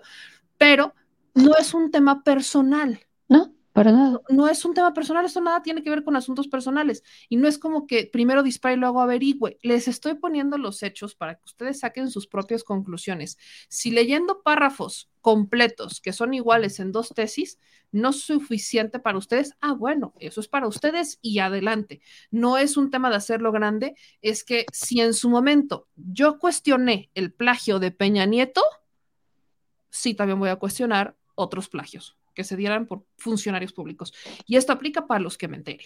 Lo digo personalmente, perdón que te interrumpiera, No, no, adelante, no, está bien. Creo que el productor quiere decir algo. El tema se hace noticia derivado del cargo que está pretendiendo ocupar.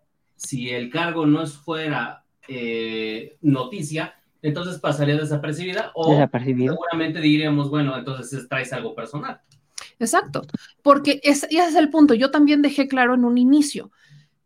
Ella lo que está buscando es ser presidenta de la Suprema. A mí me queda perfectamente claro que ese es el motivo por el cual están buscando tumbarla. Eso tampoco se discute. Sí, no, o sea, eso es un hecho. O sea, esto fue un ataque muy bien dirigido, pero acertaron. Aquí otra vez el viejo dicho, esta gente acerta, o sea, incluso un reloj descompuesto da la hora bien dos veces al día. Y se pusieron a buscar, hicieron su trabajo y encontraron por de darle un buen golpe a esta señora. Pero claro, si esta señora no se hubiera atrevido a, a lanzarse a ser la presidenta de la Suprema Corte de Justicia, probablemente hoy estaría durmiendo tan tranquila como todas las noches anteriores. Pues ha estado durmiendo tan tranquila hasta hoy porque ella es ministra de la Suprema Corte, o sea, fue nombrada por Andrés Manuel López bueno, sugerida por Andrés Manuel López Obrador, votada por el Senado, y haya estado todo este tiempo. Haya estado todo este tiempo. o sea, el verdadero desencadenante no es haber sido, incluso haber sido propuesta por Andrés Manuel López Obrador, que eso hubiera podido serlo. Pero se esperaron, la dejaron, digamos, avanzar. Y luego esta gente, pues, desencadenó pues, el poder que tienen. Y aparte, sí, aparte resulta que aparte plagias de una manera tan torpe, tan burda, porque hasta para, yo siento que ya si vas a hacer algo así, hay que tener, hay que imprimirle cierta gracia, hay que, no sé, eh, tratar de ser más inteligente, ¿no? Pero bueno, si ya vas a hacer una copia tan burda, o sea, no sé, yo, yo no me hubiera atrevido a presentar algo así. De, o sea, de, de, y, yo solo, y también perdón que te interrumpa en esto. Por ahí dicen, ¿y esto por qué nos deberá de importar? Ya Chola, ya cámbienle de tema, le están haciendo el caldo gordo, no discúlpenme. Creo que hablar de plagio es importante, porque para todos los autores originales de la obra que sea, no les gusta que les plagien sus cosas. No, y por creador de contenido, perdón, pero no me gusta que anden copiando mi contenido. Si yo me ando aventando un pleito con Alas ya te lo, por eso. Ya, te lo hicieron, por ejemplo. Exacto. a mí no me gusta. Otro abajo firmante. No me gusta. Y, a, todas las personas que crean algo y que se los plagian, creo que no debe, es un delito, por cierto, por si no sabían. Eh, pero por ahí me estaban diciendo sobre los estudios recapitulativos. Un estudio recapitulativo es de, o mejor conocido también como revisión del trabajo, tiene el fin primordial de resumir, analizar o discutir información ya publicada relacionada con un solo tema. La presentación será similar a la de los trabajos por invitación. Pero este no es ni uno ni otro. Eso quiero decir, si fuera un trabajo recapitulativo, citaría al autor, y diría, como lo dijo en su tesis Edgar Baez en el 86, ta, ta, ta, ta, ta, ta, ta, ta, ta.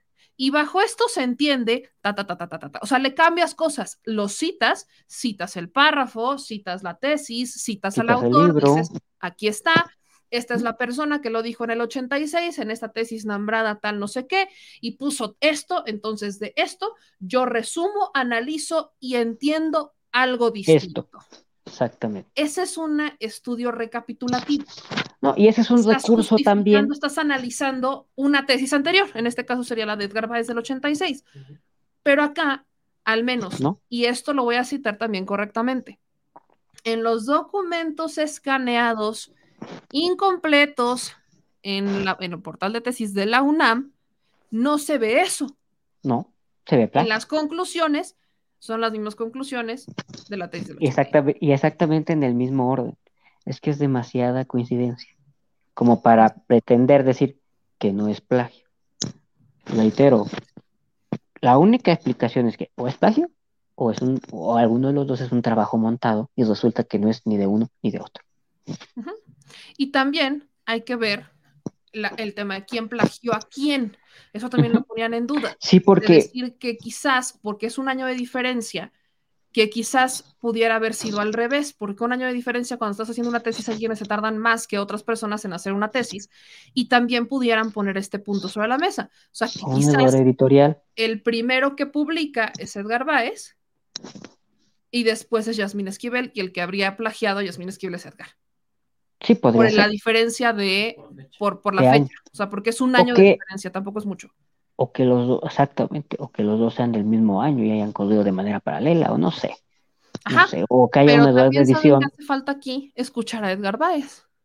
Si es que si existe, que se, ahora sí que, que se manifieste. Que se manifieste, exacto. O sea, ya escuchamos a Yasmín Esquivel y ella está defendiendo que es su tesis.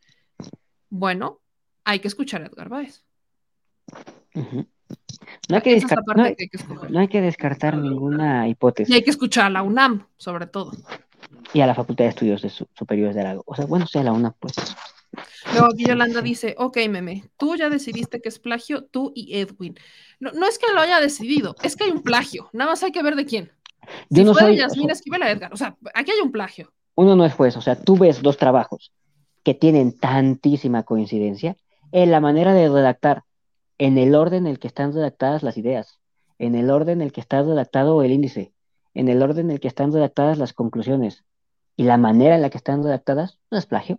Reitero, si tú y yo, si tú y yo hacemos una tesis sobre el mismo tema, tú tienes un estilo de hablar, yo tengo un mío. Tú tienes un estilo de escribir, yo tengo el mío.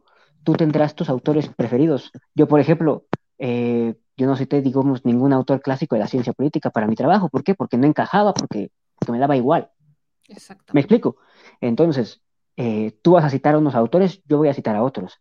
Y de las mismas, y del mismo fenómeno concreto que estemos analizando, tú vas a extraer unas conclusiones y yo voy a extraer otras conclusiones. Como te decía al principio, si alguien de ultraderecha hubiera estudiado mi tema, hubiera dicho, no, pues es que esta gente, eh, el pobre es pobre porque quiere, todo es un problema de mercado y el que no puede que se joda.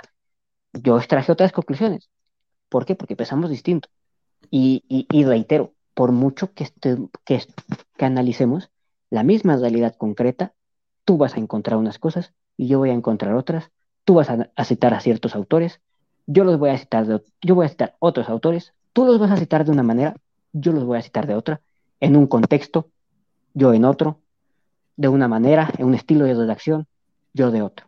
Es demasiada coincidencia para pretender que no es plagio. Exactamente, entonces ahí es en donde, o sea, hay un plagio, hay que ver quién. Hay que ver de quién. Hay que ver de quién. y hay que ver de quién. diferencia no es mucho. Y hay que ver por qué. Porque el, plagio no es un fenómeno aislado, no es solo culpa, reitero, no es solo culpa del plagiador, aunque sí, también es un poquito culpa de, pues a este quien lo dejó, o sea, a ver, vamos a ver si no hay ninguna tesis que, ya hable sobre este tema, ¿no? Exactamente. Entonces, yo al que quiero escuchar es a Edgar Ulises Baez Gutiérrez. Que es que pretendidamente, pretendía, pretendidamente vendría la tesis original. Esa es exactamente la voz que a mí me gustaría escuchar, porque también me brinca que el autor no lo haya hecho. Hay que ver, hay que buscar al autor, al presunto autor, autor original de la tesis, porque yo también voy a poner sobre la mesa el que pudiera ser al revés. Eso yo no lo descarto, ¿eh? Y yo, aquí no se trata de acusar, aquí hubo un, plagio, punto. Eso no es un tema de análisis, no, hubo un plagio, sí, hay que ver de quién, de qué lado, para dónde, y hay que cuestionar a la asesora de la tesis. Porque con un año de diferencia, si están haciendo dos cosas al mismo tiempo, ¿qué onda? Ahora, ¿qué otras cosas pueden pasar en las tesis? En las tesis pueden hacer las dos personas juntas. Pero eso se menciona en la tesis. Se trabajan las tesis juntas y eso se menciona, y bueno, yo no lo he visto. Entonces, sí, sí es un tema importante porque es una, eh, es un debate que se está dando constantemente y porque estamos hablando de una persona que está buscando ser presidenta del órgano máximo, en el poder, o sea, del Poder Judicial prácticamente. ¿No? Ese es el punto al que yo voy. Creo que este también debería de estar, aquí dice Patricia, la tesis es revisada por el directorio o director o directora, por los asesores, por los asesores del comité ante quien se presentó la tesis. En dado caso, toda la culpa no es solo de la ministra. Por eso estamos hablando de en dónde está la UNAM hablando de esto. Porque en este punto no estaremos hablando solamente de dos, estaremos hablando de cinco tesis idénticas. Cuatro, cuatro tesis iguales. Cuatro tesis iguales. Una original y cuatro que le siguieron. Y en espacios temporales muy abiertos, una viene del 96, cuando la tesis es original del 86, y luego una del 2008 y una del 2010, me parece, por lo que alguien escribió en un... 2008 y 2010. Yo justo ahorita estoy buscando las otras dos tesis para ver quiénes fueron los autores de las otras dos tesis y hacer esta misma comparación. Ustedes hagan esa comparación en casa y este creo que es un debate que va a seguir dando. La mañana se está defendiendo. Voy a buscarla porque tengo por ahí el contacto de, de Yasmín Esquivel. La voy a buscar para hablar del tema, para ver ella qué tiene que decir al respecto, poniéndole las tesis y que ella saque sus conclusiones, que ella lo diga, no solamente con las cartas de diferentes personas que obviamente la están defendiendo, que salieron a, alzar la voz eh, por ella en diferentes momentos de su vida académica, porque no solamente habló de la licenciatura, sino también sacó a un maestro del doctorado. Y busquemos a Edgar Ulises Baez Gutiérrez, que, y lo dejo también ahí, me brinca que Edgar Ulises Baez Gutiérrez no haya respondido, hay que ver qué fue de él en dónde está, si no está, si falleció, si no falleció, si todavía, o sea, que en dónde está. Hay que, hay que buscar a Edgar Ulises Báez Gutiérrez, porque si es cierto también, aquí de que hubo plagio, hubo plagio, pero estamos cargándolo todo al tema de la ministra, voltando todo a ver el tema de la ministra, sin dejar de, reconocer que evidentemente hubo eh, el interés es porque se postuló para ser presidente de la Suprema Corte.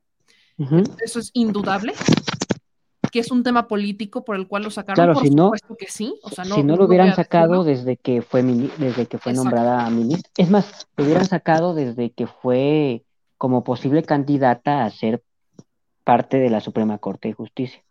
Exactamente, o sea, es un tema que ya hubiera salido hace muchísimo. Entonces, como no lo salió, como no salió antes, sabemos que es un asunto político, totalmente.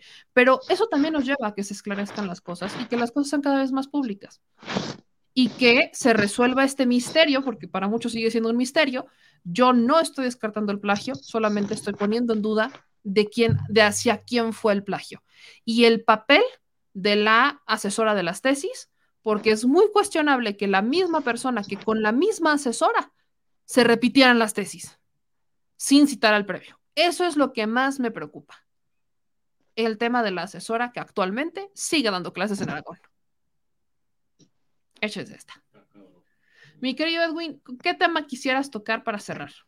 Fíjate que un poquito regresando a lo del periodismo, em, dos ejemplos paradigmáticos de lo que sí fue censura gubernamental al periodismo. Uno fue un compañero de ustedes, J. Jesús Lemus, se comió tres años de cárcel por denunciar una cosa muy clara, ¿eh?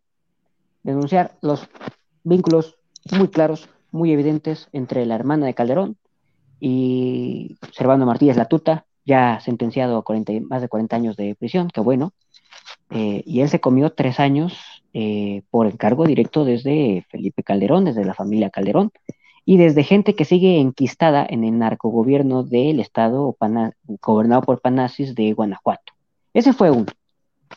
Otro, el de Miroslava Brich, periodista, asesinada, 2017, si no mal recuerdo, pero fíjate lo curioso. Eh, otro narco, Panasi, por cierto, también, para no variar, eh, fue el que les dijo a sus victimarios dónde estaba. Alguien en el gobierno municipal del PAN de donde estaba escondida Miroslava Bridge fue el que les dijo a sus amigos narcos dónde estaba para que fueran a ultimarla. Y hoy ese sujeto también está en la cárcel. Eso sí es eh, coartar la libertad de expresión desde el poder. Decirle a un señor mentiroso que está mintiendo, no, nada más.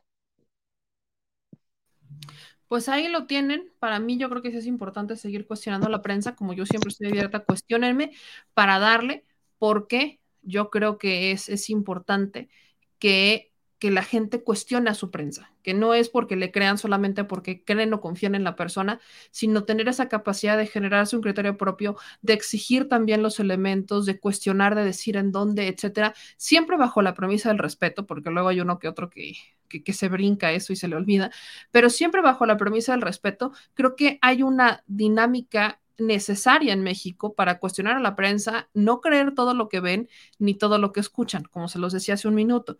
Eh, creo que la objetividad no debería de ser relacionado con la prensa. O sea, no, porque siempre hay alguien tomando decisiones y es una o más personas tomando decisiones de lo que ustedes van a ver y escuchar. Entonces, esa dinámica de vamos a creer absolutamente todo, creo que está mal, porque siempre hay un criterio. Y creo que lo que importa en la prensa es que la prensa sea clara con ese criterio de decir, esto es lo que van a ver y escuchar, esta es la inclinación, la tendencia, esto es lo que se busca en este espacio, para que ya sepan a qué le tiran y no vengan estas sorpresitas de, ay, es que objetivo, no hay nada objetivo, en nadie, en absolutamente nadie, porque tomas una decisión con base en una opinión o en una dirección editorial. Y eso ya rompe toda la línea de objetividad. Lo que buscas es ser lo más equilibrado posible, que ese es otro boleto algunos, ser lo más equilibrado no es igual a ser objetivo.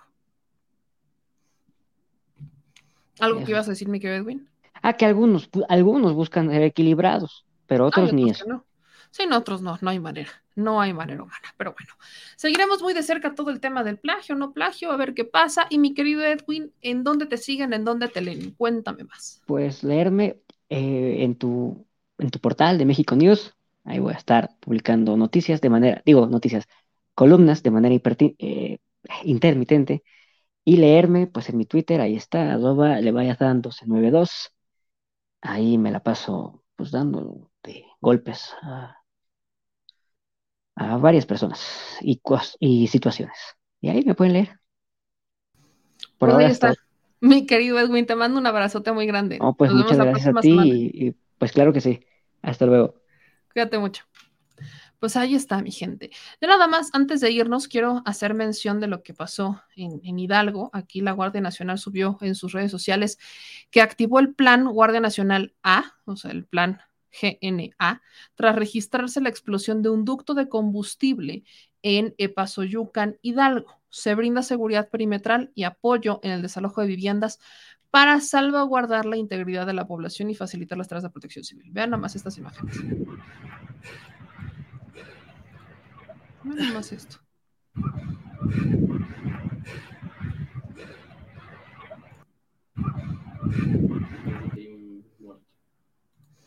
Vean todas estas imágenes.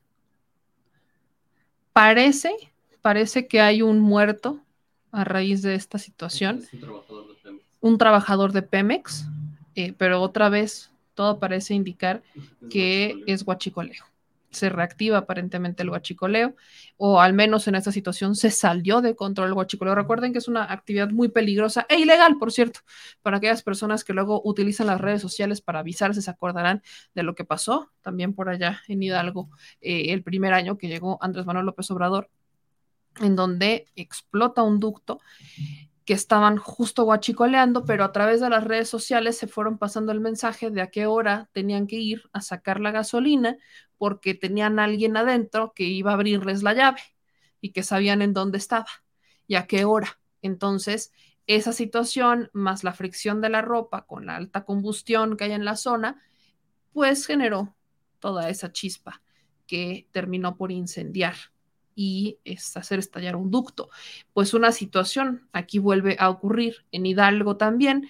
Habrá que ver qué es lo que dicen las autoridades sobre eh, qué es lo que pasó en este caso. Recuerden que la Guardia Nacional, particularmente el gobierno del presidente Andrés Manuel López Obrador, se ha enfocado muchísimo en combatir el huachicol, este, cambiando muchas dinámicas al interior de Pemex para que eh, pues desde ahí se cerraran las llaves. Tuvo que cambiar de forma completamente eh, de la noche a la mañana y sin, sin decir agua va la distribución y cómo se manejaban las cosas al dentro para que se diera esta sorpresa y que les cambiaran la dinámica y que no supieran, que ya no tuvieran este combustible pasando para no poderlo guachicolear, eso después generó una situación que tuvo que ser subsanada con este, pipas para poder llevar el combustible porque empezó a haber una cierta falta de combustible dado estos ajustes en la distribución del mismo y entonces a partir de ahí se agarró un rumbo que empezó a reducir el huachicol.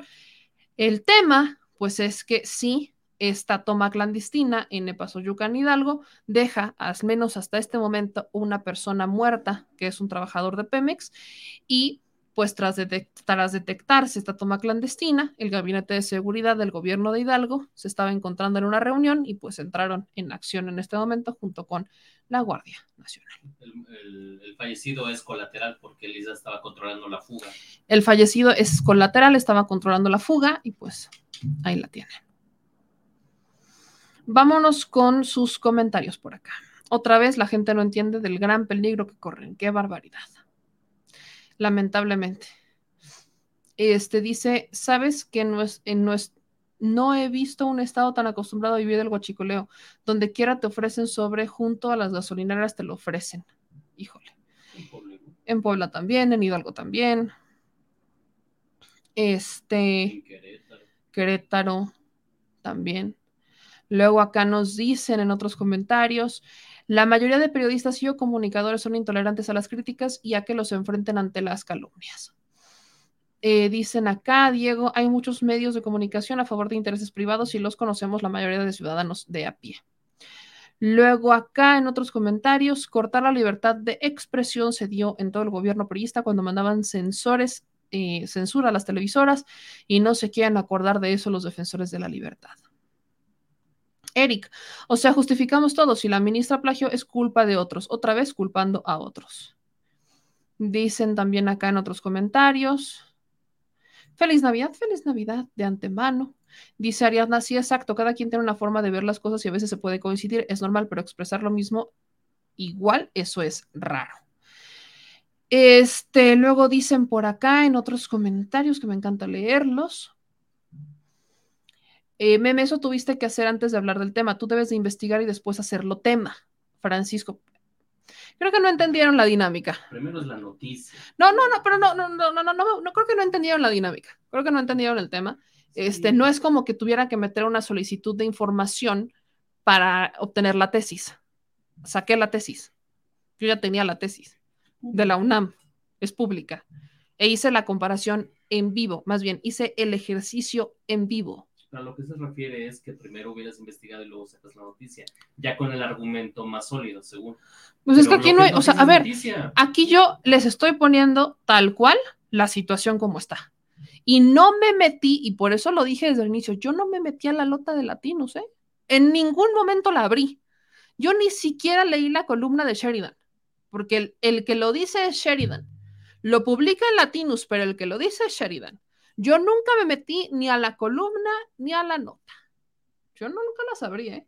Yo me metí a las tesis originales que están publicadas en el portal de tesis de la UNAM y que vienen con su comunicado, con el desplegado de derechos de autor. Ahí me metí.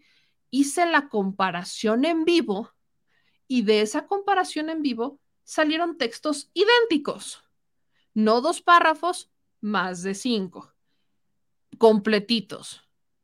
Lo que fui señalando son observaciones al respecto del tema. Y aquí yo no estoy diciendo que no hubo plagio. Hubo un plagio. Punto. Lo único que queda pendiente es la voz de Edgar Ulises Báez Gutiérrez, el presunto autor intelectual y original de la obra, publicada en el 86, o sea, la tesis del 86. Eso es lo que dije. La ministra se está defendiendo en tiempo real. Eso es lo que dije. Y también pongo al, estoy mencionando que se debe de pronunciar y hay que cuestionar a la UNAM, que puede darse de una situación de la UNAM, porque ya sabemos cómo es la UNAM, yo no lo dudaría, que es un tema político, porque o sea, no hay manera en que se hubieran puesto a buscar, no lo hicieron en tres años, ¿por qué lo van a hacer ahorita? Simple, porque se está postulando para ser presidente de la Suprema Corte, pues nada más por eso. O sea, no, eh, todos estos temas son en tiempo real, hermanas, hermanos, queridos de mi vida y de mi amor. No, o sea, que estoy buscando al autor original, no lo he encontrado. Y seguiremos hablando del tema. Sí, seguiremos hablando del tema. Se seguirá defendiendo, se seguirá defendiendo Yasmil Esquivel. Eso es lo que va a pasar. Punto. No, sé qué más quieren que, aquí, qué, quieren que investigue. ¿Quieren que vaya a ver el que me den sus tesis originales cada quien? No, entiendo, pero bueno, cada quien con sus, cada quien con sus ideas, yo los respeto muchísimo, pero, pues, ¿cómo les explico? Este, dicen aquí Raimundo, recuerdo que cuando se dio la explosión del ducto de Tlahuelilpan, Hidalgo quedó impactado por la explosión y las víctimas que hubo. Y como siempre, lo primero que quiso hacer la oposición fue intentar responsabilizar a nuestro presidente de ello.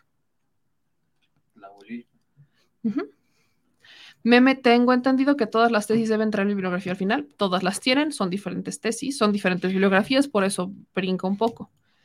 Este, dicen acá, cuando te hacen un examen profesional te preguntan en base a tu tesis, si no la conoces te reprueban. Eh, dicen aquí, así es la investigación, apenas se aborda un tema, surgen otros como este análisis. Pues es que es en tiempo real.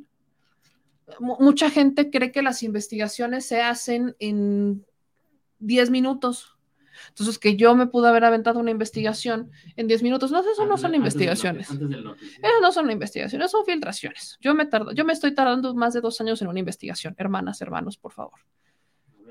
Hay 10, hay de 15 años. Hay investigaciones que tienen años, ¿no? que no son públicas todavía. Dice aquí Jorge, trabajadores petroleros son ahora poco novatos de la 4T en los ductos de Pemex. La falta de contrataciones de trabajadores expertos en ductos no habría muertos. Ves el comentario de Jorge. Dice, aquí son años de diferencia, si aún sea de meses de separado, aún sigue habiendo un fraude. Eh, si hay plagio, se debe hacer frente a los hechos, tomar decisiones y mostrar que se es diferente a los opositores de ese gobierno. Ese es mi punto. O sea, yo a eso voy si decimos que somos diferentes, ¿por qué hacemos lo mismo que hacen ellos? ¿Por qué esperan que se haga lo mismo que hacen ellos? Esa es mi duda. Porque sí me brinca mucho que cuando sí hay cosas que cuestionar, luego, no, ya no lo digas, ya, ya pasó, ya cámbiale, ya chole, no, ya no lo hagas. Gente, creo que se les olvida, yo no milito en Morena como para andar defendiendo un punto partidista yo voy por una cuarta transformación y esa transformación habla de decir la verdad, habla de no ocultar, habla de ser frontal, habla de asumir errores y también habla de las consecuencias positivas y negativas, habla de ser diferente. Porque a veces quieren regresar a las prácticas. Es así, me duda mucho. Tengo una, tengo una, me brinca un poco, ¿no? Dice Francisco Javier, reitero, en el, 86 y 87 no había gran variedad de tipos de letra en máquinas de escribir. Esto en base a los textos que has presentado. Según tengo entendido, no es como que tenga yo mucha experiencia, si acaso solamente trabajé en tres máquinas de escribir que eran de mi papá y de mi mamá. Dependía la máquina de escribir el tipo de letra. Si no estoy mal. Señor productor, ¿no estoy mal? Dependía la máquina de escribir el tipo de letra. Entonces, pues depende, digo, habría, vámonos a buscar las máquinas de escribir a ver quién las tiene para hacer una comparación de los tipos de letra. Pues si quieren, ¿no? Ahora, el, el trabajo, y esto sí, el trabajo que se presenta o la, la tesis que sería de Yasmín Esquivel no parece ser con un con una letra, este, usted, yo no sé, con una letra de máquina de escribir, no recuerdo la Netflix. ¿Para qué les engaño? Creo que ahorita que ya la empecé a ver, miren, la, al menos la portada no parece ser, o sea, al menos la portada parece que es de computadora, ¿no? Aquí viene la portada. Al menos la portada parece que es de computadora. Pero ya cuando te metes, y aquí de hecho viene uno que dice derechos reservados, y luego ya viene esta primera página que está al revés. Está al revés esta primera página, por eso les digo que, y eso también lo señalé, está incompleta la tesis de Yasmín Esquivel porque hay páginas que no escanearon. Está pues al revés, pues, para que me entiendan. Entonces, sí hay cosas que nos estamos perdiendo, pero, a ver, aquí viene las dedicatorias, de a quién se lo está dedicando, etcétera, etcétera. Este, vienen los ejemplos, agradece a la profesora Marta Rodríguez porque fue su asesora y reconoce este, al licenciado Yulik Barrientos por usar un nombre, y viene ya la introducción, y aquí sí ya, para que vean con esta, o sea, desde aquí, ya con esta letra sí parece letra de máquina de escribir, pero pues, según yo sí, sí depende de la máquina, si eso es lo que quieren ver. Entonces, bueno.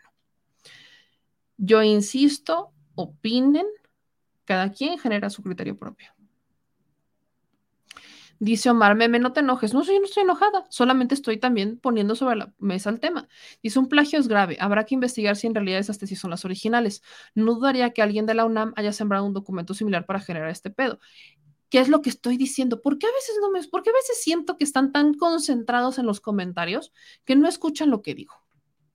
Porque llevo como 10.500 veces que estoy diciendo justamente eso, que lo que necesitamos es que Yasmina Esquivel suba su propia tesis, la que ella tiene, para decir, ah, bueno, es la misma o es diferente. Pues eso es lo que hace falta.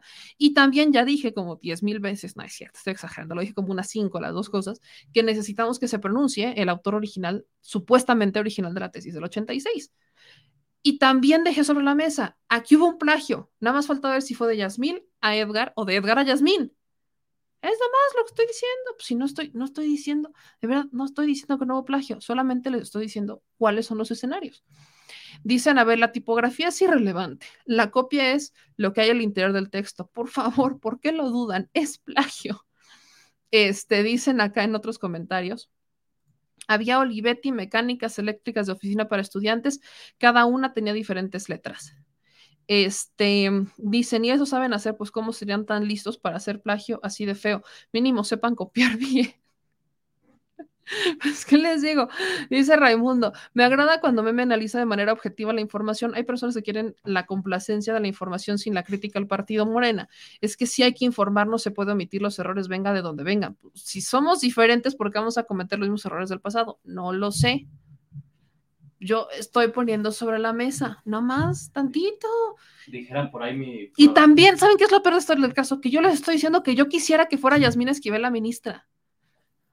O sea, ese es lo peor del caso, que les estoy diciendo, a mí me encantaría que fuera Yasmín Esquivel la ministra, porque en los otros cuatro ya he visto cómo votan y no confío. He visto cuáles son sus proyectos y no confío en sus proyectos. Pero volvemos al tema de, de Edwin. Y este también es un tema que he mencionado varias veces. La licenciatura no te define como profesionista. Eso es neta. No porque tengas un posgrado en economía por la Universidad de Yale, quiere decir que eres mejor que un güey que maneja cinco empresas y que no estudió. Eso también es cierto. También es muy cierto, en un análisis todavía superior, no es, a ver, el señor productor estaba estudiando ciencias políticas en la UNAM. ¿Y yo qué tengo que ver? Y le castra la política. Ah, sí. y es el camarógrafo más chingón que conoció en mi vida. No estudió cine, pero le da tres vueltas a muchos que son camarógrafos de cine. O sea, el ser, el tener la teoría no necesariamente te hace bueno en la práctica. Eso también es cierto. Por esa razón a mí me encantaría que fuera Yasmín Esquivel. Pero si resulta cierto, en forma definitiva, que ella fue la que cometió el plagio, estamos hablando de un error que cometió en su juventud que hoy le está pasando factura. Punto. Así de sencillo. Dice Armando, no sería el primer caso de este estilo, en tratándose de un funcionario al interior de la corte. Hace algunos años salió a la luz el caso de el secretario de estudio y cuenta que tenía un título falso. Y hay muchos, ¿eh? Hay muchos en la función pública que no están titulados, pero que entraron por las influencias de otra persona y les ayudaron a conseguir sus títulos porque era parte de los requisitos. También es cierto. Entonces, bueno. Este, Dice Francisco, meme, todos nos podemos equivocar, pero también están los que se equivocan engañando. Si el presidente fue engañado, él mismo lo ha dicho, pedir disculpas y en su caso enmendar el error, sea quien sea. Pues ahí está. Exactamente. Cuando haces una tesis te dicen una coma o un punto cambia el contexto. Te pone el ejemplo del telegrama condenado a muerte. Sí, claro. Sí cambia, sí cambia, claro que cambia, pero... Aquí ni una coma. Exacto. ¿Cuál es la consecuencia? Que de comprobarse que hubo plagio, pudieran apelar a quitarle el título de licenciado. Ahí te mandó un documento de la UNAM donde dice que sí podría hacer eso.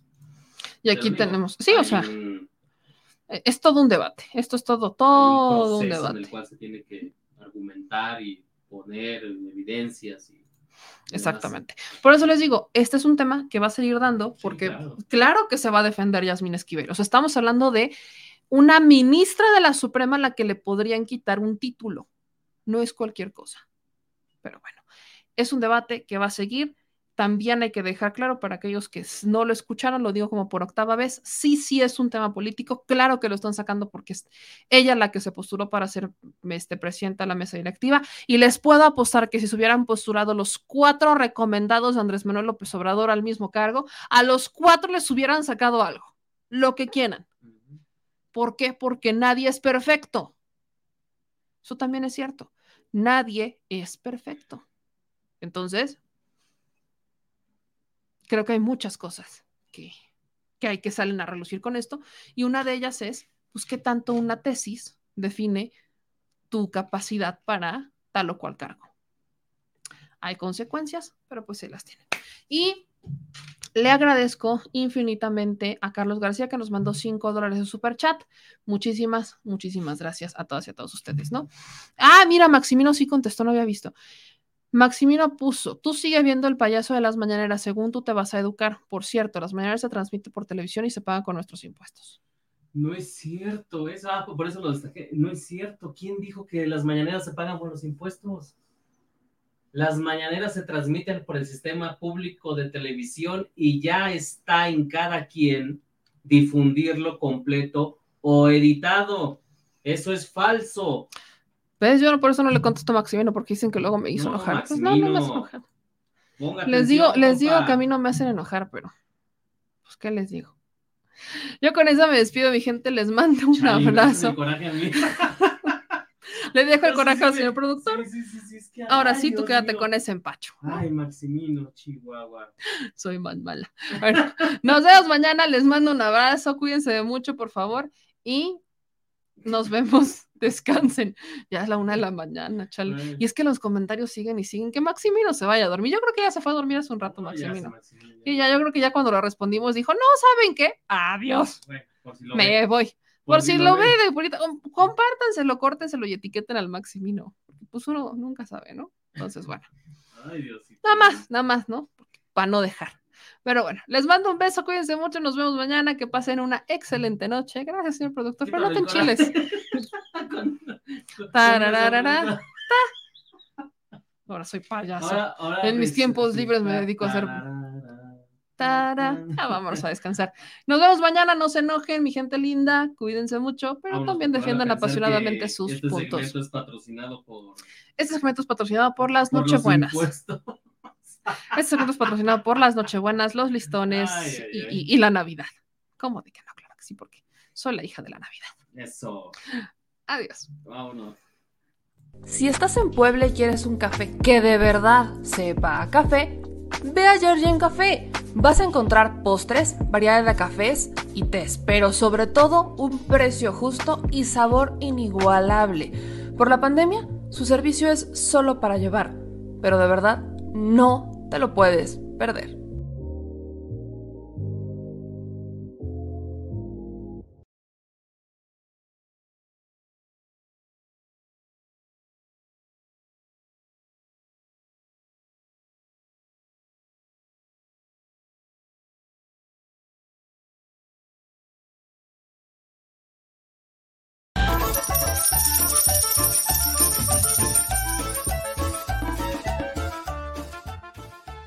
Al Chile.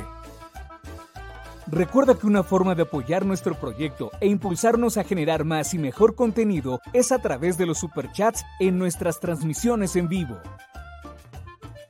Solo tienes que dirigirte al recuadro donde escribes mensajes, darle clic al símbolo de moneda, colocar los datos de tu tarjeta bancaria, el monto a donar y de forma inmediata se verá reflejado en un recuadro de color con el mensaje de tu preferencia.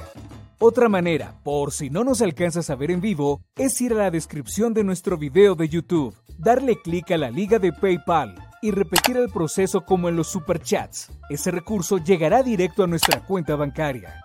En Facebook también puedes apoyarnos de forma mensual. En el inicio de nuestra página encontrarás el botón Quiero colaborar. Ahí podrás adquirir una membresía que nos impulsará a seguir combatiendo la infodemia desde esta plataforma. Y si eres de los que no confía en la tecnología, puedes hacer un depósito o transferencia a nuestro número de tarjeta Banamex, desde cualquier establecimiento, banco y hasta tu aplicación móvil. Anótalo. El número es 4766-8415-9203-0897. Recuerda, esto es completamente voluntario y es una forma de apoyar e involucrarte más con este proyecto independiente. Hazlo tuyo y comparte.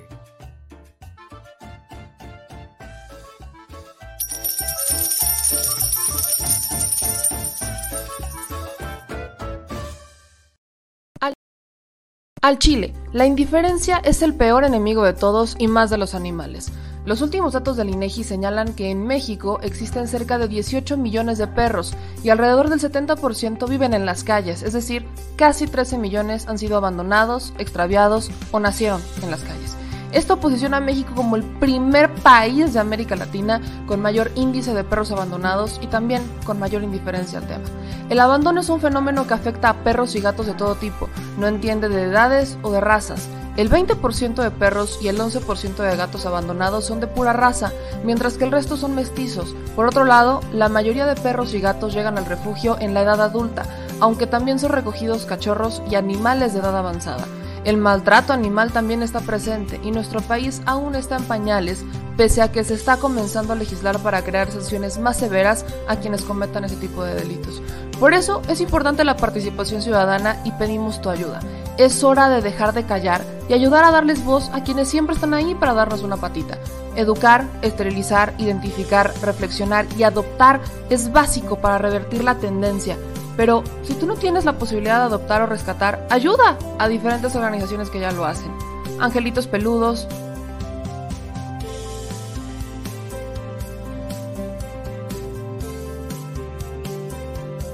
Amor sin raza,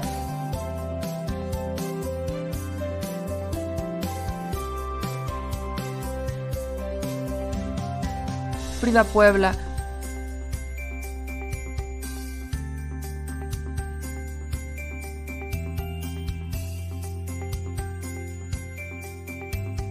Rivera Rescue.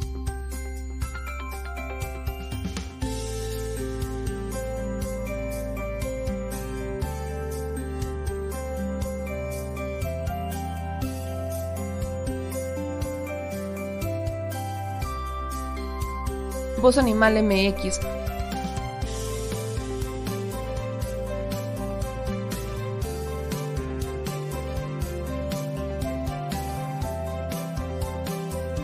El albergue San Cristóbal.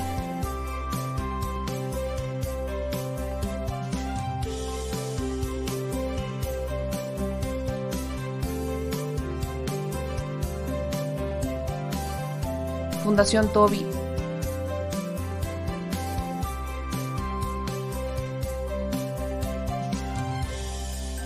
O Patitas Invisibles son algunas de las organizaciones a las que constantemente donamos y apoyamos, pero no es suficiente. Ayúdanos a que sean más voces las que salven vidas. Sus patitas, de verdad, pueden salvar tu vida. Difunde y dona.